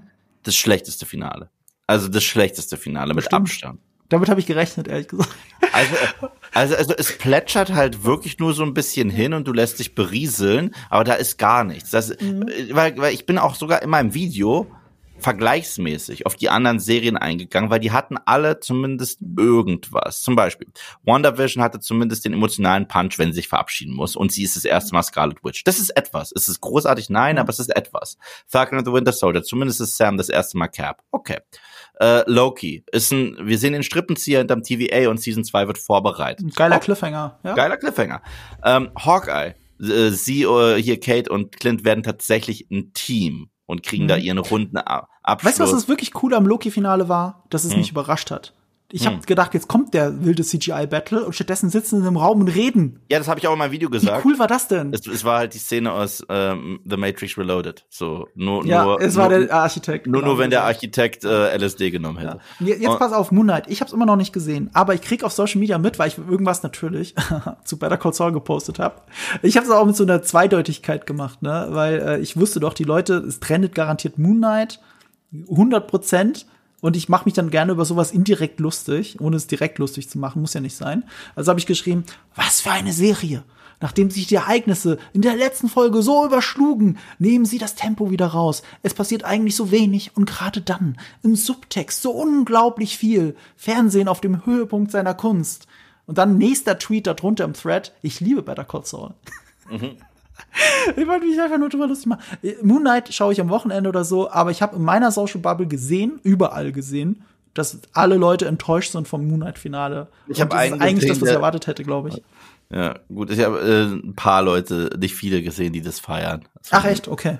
In Insta-Stories. So, aber kann ich nicht mitgehen. Also, Nee, also ich, ich, ich sehe da ganz andere Sachen auf Twitter gerade, aber wie gesagt, das ist meine Social Bubble, das weiß man dann. Du, ich glaube nicht auch so im. Gesamten wird es nicht gut aufgenommen werden, weil Mhm. es gibt halt nichts. Also äh, ich verstehe nicht, wie gesagt, andere, äh, wenn jemand das feiert, ich, dann gibt dem diese Serie was, was sie mir nicht geben kann. Aber ich verstehe wirklich nicht, wie man nach dieser Folge in der Kamera gucken kann und sagen kann, oh mein Gott, war das geil. Weil dafür ist es ja wirklich nichts passiert. Also es ist war es war ja nicht mal so charmant scheiße. So, es, es, es war ja einfach nur es ist passiert, weißt du? Das Lustige ist, wenn du mich jetzt fragen würdest, Eve, was ist im Moonlight-Finale passiert? Ähm, das kannst du dir selber denken. So, also, also es ist ja wirklich nichts, was ich dir sagen kann, wo du sagst, oh wirklich? Oder, oder, oder wenn du mich fragst, aber Eve, was sind denn die emotionalen Momente? Dann sage ich, ich musste aufs Klo und war danach sehr emotional pinkeln. So, es gibt nichts. Es gibt einfach nichts. Es ist, ja, es ist ein Nichts. Weißt du, die, die, die, die, diese Episode verdient ihr eigenes Rating. Ich liebe sie nicht, ich hasse sie nicht, ich nichtse sie. Und ich glaube, dass das wesentlich schlimmer ist. Ich glaube generell, wenn einem etwas scheißegal ist, ist es ein schlimmeres Rating, als zu sagen, ich find's kacke. So, Mhm. zum Beispiel, um, um das letzte Mal, heute ist ja May the Fourth. Deswegen ein, ein, ein letztes Star Wars Sagante. Du liebst Star Wars Episode 8. Ich hasse Star Wars Episode 8, aber da habe ich wenigstens Gefühle für. Solo a Star Wars Story, den nichtse ich. Und den, deswegen finde ich ihn schlimmer. Ich finde ihn viel schlimmer, weil er mir so dermaßen am Arsch vorbeigeht. So, er ist so schl also, ja, deswegen. Mhm. Ja. Ja, so viel zum Thema äh, Marvel und unser Anspruch an Marvel. Dann sind wir wenigstens noch ein bisschen beim Thema. Ja. Äh, trotzdem würde ich, glaube ich, am Ende ganz kurz Werbung gerne für eine andere Serie machen, nämlich für Better Call Saul. Ich habe es ja schon erwähnt. Wir machen ja äh, jede Woche eine Bonusfolge. Hast du ja noch nie gemacht. Habe ich noch nie gemacht. Du guckst aber ich muss an Better Call. Saul? Es ist der Hammer. Ja. Weißt du, gerade, gerade schöne Kontext zu Moon Knight, weil in der aktuellen Folge, also diese dritte Folge, von der ich schon mal geredet habe, das ist somit das Beste, was im Breaking Bad Universum je passiert ist, oder das emotionalste. Definitiv. Im gesamten Breaking Bad Universum. Eine der emotionalsten Folgen war gerade eben. Und jetzt die Woche drauf äh, ist eine Serie, wo man bei vielen Serien sagen würde, das ist ein Lückenfüller. Da passiert nicht viel, da wird nur vorbereitet und so, ne? Aber wie ich es ja gerade in diesem Tweet gesagt habe, gesagt hab, ähm, auf einer Subtextebene passiert so unfassbar viel. Das war so die, so, wir sind nur noch einen Schritt von Breaking Bad entfernt Folge. Und das war so krass und das ohne irgendein CGI, ich muss dir auf den Kopf hauen, Ding. Puh, war das cool. Schreib mir mal, wie du Moonlight fandest. Das würde mich wirklich interessieren. Ja, ich schaue frühestens am Wochenende. Ja, also lohnt sich, also du kannst auch noch ein Jahr damit warten, so, weil du eh weißt, was passiert ist. Das ist halt. Ja, eine Sache weiß ich tatsächlich nicht, weil es gab Gerüchte, aber ich glaube nicht, dass es stimmt, dass es äh, doch eine zweite Staffel geben wird. Ich sag mal Nee, so, so, jetzt nicht sagen. so wie sie es enden lassen, gehe ich davon aus, dass sie den Charakter in irgendeiner Form zurückbringen. Ob es das Season 2 geht, also es ist nicht wie bei Loki, dass da steht Season 2, bla bla Ja. bla confirmed. Definitiv Ja. nicht. Und ich habe auch überall gelesen, dass es keine zweite Season gibt. Aber eigentlich müssen sie jetzt noch irgendwas mit dem Charakter machen. Aber dann werden die ihn halt in irgendeinen Film drücken oder fertig. Aber genau so hört sich das Finale an. Genau so riecht das Finale. Und genau so habe ich das Finale wahrgenommen. Schaut lieber Better Call Saul. Schaut Breaking? Bad und Better Call Saul. Ich sag's nur. Ja. Egal. Wenn ihr nichts davon verpassen wollt, egal ob Better Call Saul oder noch mehr, ne, Moonlight bestimmt nicht. Hoffentlich nicht. Aber Nee. mehr Marvel-Kram, mehr Star Wars-Kram und so weiter. Dann vergesst nicht, uns zu abonnieren. Vergesst Mhm. nicht, äh, uns toll zu bewerten, wo ihr uns bewerten könnt, zum Beispiel bei Spotify. Da kann man, wenn ihr uns cool findet, auch fünf Sterne geben. Ähm, und ja, dann verpasst ihr nichts davon. Yep. Und dann steigen wir wieder im Ranking. Wir sind im Ja. Ranking wieder abgestiegen. Reality TV zieht einfach Ha, ha, haben wir die Geistens nicht kurz eingeholt? Waren wir nicht kurz davor? Geissens, nee, da sind wir weit von entfernt, weil die sind Das auch in Deutschland nicht. ziemlich weit oben auf Spotify. Wir wurden jetzt von irgendeinem anderen Reality-TV-Ding schon wieder, also wieder was Neues. Die sind immer nur sehr kurz oben. Jetzt sind sie weg. Wir sind ja sehr lange, sehr stetig oben gewesen. Aber wir sind nicht mehr der Nummer 1 Film-Podcast in Deutschland, muss ich dir leider sagen. Wir sind eingeholt worden, als zumindest das letzte Mal, als ich geguckt habe, von Steven Gätjen. Okay. Aber damit kann ich gut leben, weil Steven ist ein, ist ein super Typ und, Ja. äh, und zur Not rufe ich ihn an und sag ihm, er soll mal äh, bisschen auf die Bremse Er treten. soll mal chillen. Ja, ich, hab, ich bin mal ganz stolz drauf, dass ich seine Handynummer habe. Ich weiß, das ist so ein Running Gag bei mir im Freundeskreis. Ah, Marco hat übrigens die Handynummer von Steven. Was? What? Jedes Mal, wenn er im Fernsehen zu sehen ist, weißt du? Da rufst du ihn an. Von Klaas oder so. Ja, ja, ich rufe ihn an in der Sendung. In der Das Aufzeichnung. In, in, den Live-Shows, immer wenn er so ein Live, äh, ruft dann, hallo, ich bin der Marco. Ja, also ich kann sehr gut damit leben, dass Steven vor uns ist. Ja, ähm, hinter uns ganz knapp ein Podcast, bei dem du den nächsten Auftritt hast. Da können wir doch mal Werbung für machen. Ja, das nehme ich jetzt gleich auf. Also nicht jetzt gleich in äh, zweieinhalb Stunden bin ich zu Gast tatsächlich bei Robert Hoffmann und David Hein im Podcast. Also Mhm. da freue ich mich. Zwei wie Pech und Schwefel. Bin ich mal. Schwafelmann. Oh Gott, oh Gott, oh Gott, oh Gott, oh Gott, oh Gott, oh Gott. Ah, das ist gut, dass du das nicht wusstest. Es ist ein Wortspiel, weil zwei wie Pech und Schwefel halt ein Bud Spencer-Film ist. Das weiß ich. Ich dachte, sie haben sich danach benannt. Scheiße. Siehst du Ja, mal. haben sie auch, aber halt. ja, ich, ich verstehe es. Können wir das bitte rausschneiden? Nein, das lassen wir drin. Das lassen wir definitiv drin. Ich, weißt du was? Ich sag sogar noch was, was du rausschneiden willst, aber ich sag's jetzt. Nein, Nein, nein, nein, nein, nein, nein, nein. Ja, jetzt hört's auf. Jetzt, jetzt hört's auf. Jetzt hört's wirklich auf. Schluss aus. Schluss aus. Das, das, darf, das Okay. lassen wir jetzt sein. Irgendwann löse ich's auf. Irgendwann löse ich's auf, Yves. Dann werdet ihr müsst uns abonnieren, damit ihr irgendwann die Auflösung dazu hört, was ich sagen wollte, aber nicht sagen durfte, weil Yves es mir verboten hat. Ja, ja. Weil ich wäre gern schwammig geblieben. Hm? Ich wäre ich wär ja schwammig geblieben. Ich hätte nicht gesagt, was genau. Äh, Nicht? Ich weiß nicht? Darf ich es nicht sagen? Nee, nee, nee, nee. Da lassen wir das mal lieber sein. Egal. Egal. Vielleicht, vielleicht müsst ihr einfach nur bei zwei wie Pech und Schwaffel reinhören. Ja. Vielleicht hat sich Ich habe dich nur getestet übrigens. Ich, wusste, ich, ich habe dich nur getestet. Ich wusste, dass es wie Pech und Schwafel heißt. Ich wollte dich nur testen. Natürlich. Ja. Natürlich. Und dann hast du nebenbei noch einen Oscar verdient, so wie du vor der Kamera abgegangen bist. Ja. So, ich glaube, damit sind wir durch. Doc Strange hat uns beiden gefallen. Definitiv. Äh, Nicht Markus Lieblings-MCU-Film, äh, meiner auch nicht aber ein spaßiger Sam Raimi-Film. Ich empfehle ihn alle Male. Ich kann mir vorstellen, dass MCU-Fans eventuell pissig sein werden. Irgendwie genieße ich genau das an dem Film. und äh, ja, ich hoffe trotzdem, dass der so sein Kult-Following kriegen wird. Könnte ich mir aber auch vorstellen, dass der das kriegt. Weil er ist mal was anderes und das will ich sehen im MCU. Und er ist nicht was anderes, um was anderes zu sein wie Eternals. So. Das war's. Dann äh, bewertet uns doch bitte, hört uns doch weiter. Uns bedeutet es eine Menge, ja. dass, dass äh, wir immer wieder hm. Nachrichten kriegen. In letzter Zeit kriege ich auch ein paar Nachrichten, dass ich Better Call Saul gucken soll. Ähm, ja, ich weiß. Ähm, irgendwann, irgendwann wird auch das passieren. Äh, ich danke euch. Marco dankt euch sowieso.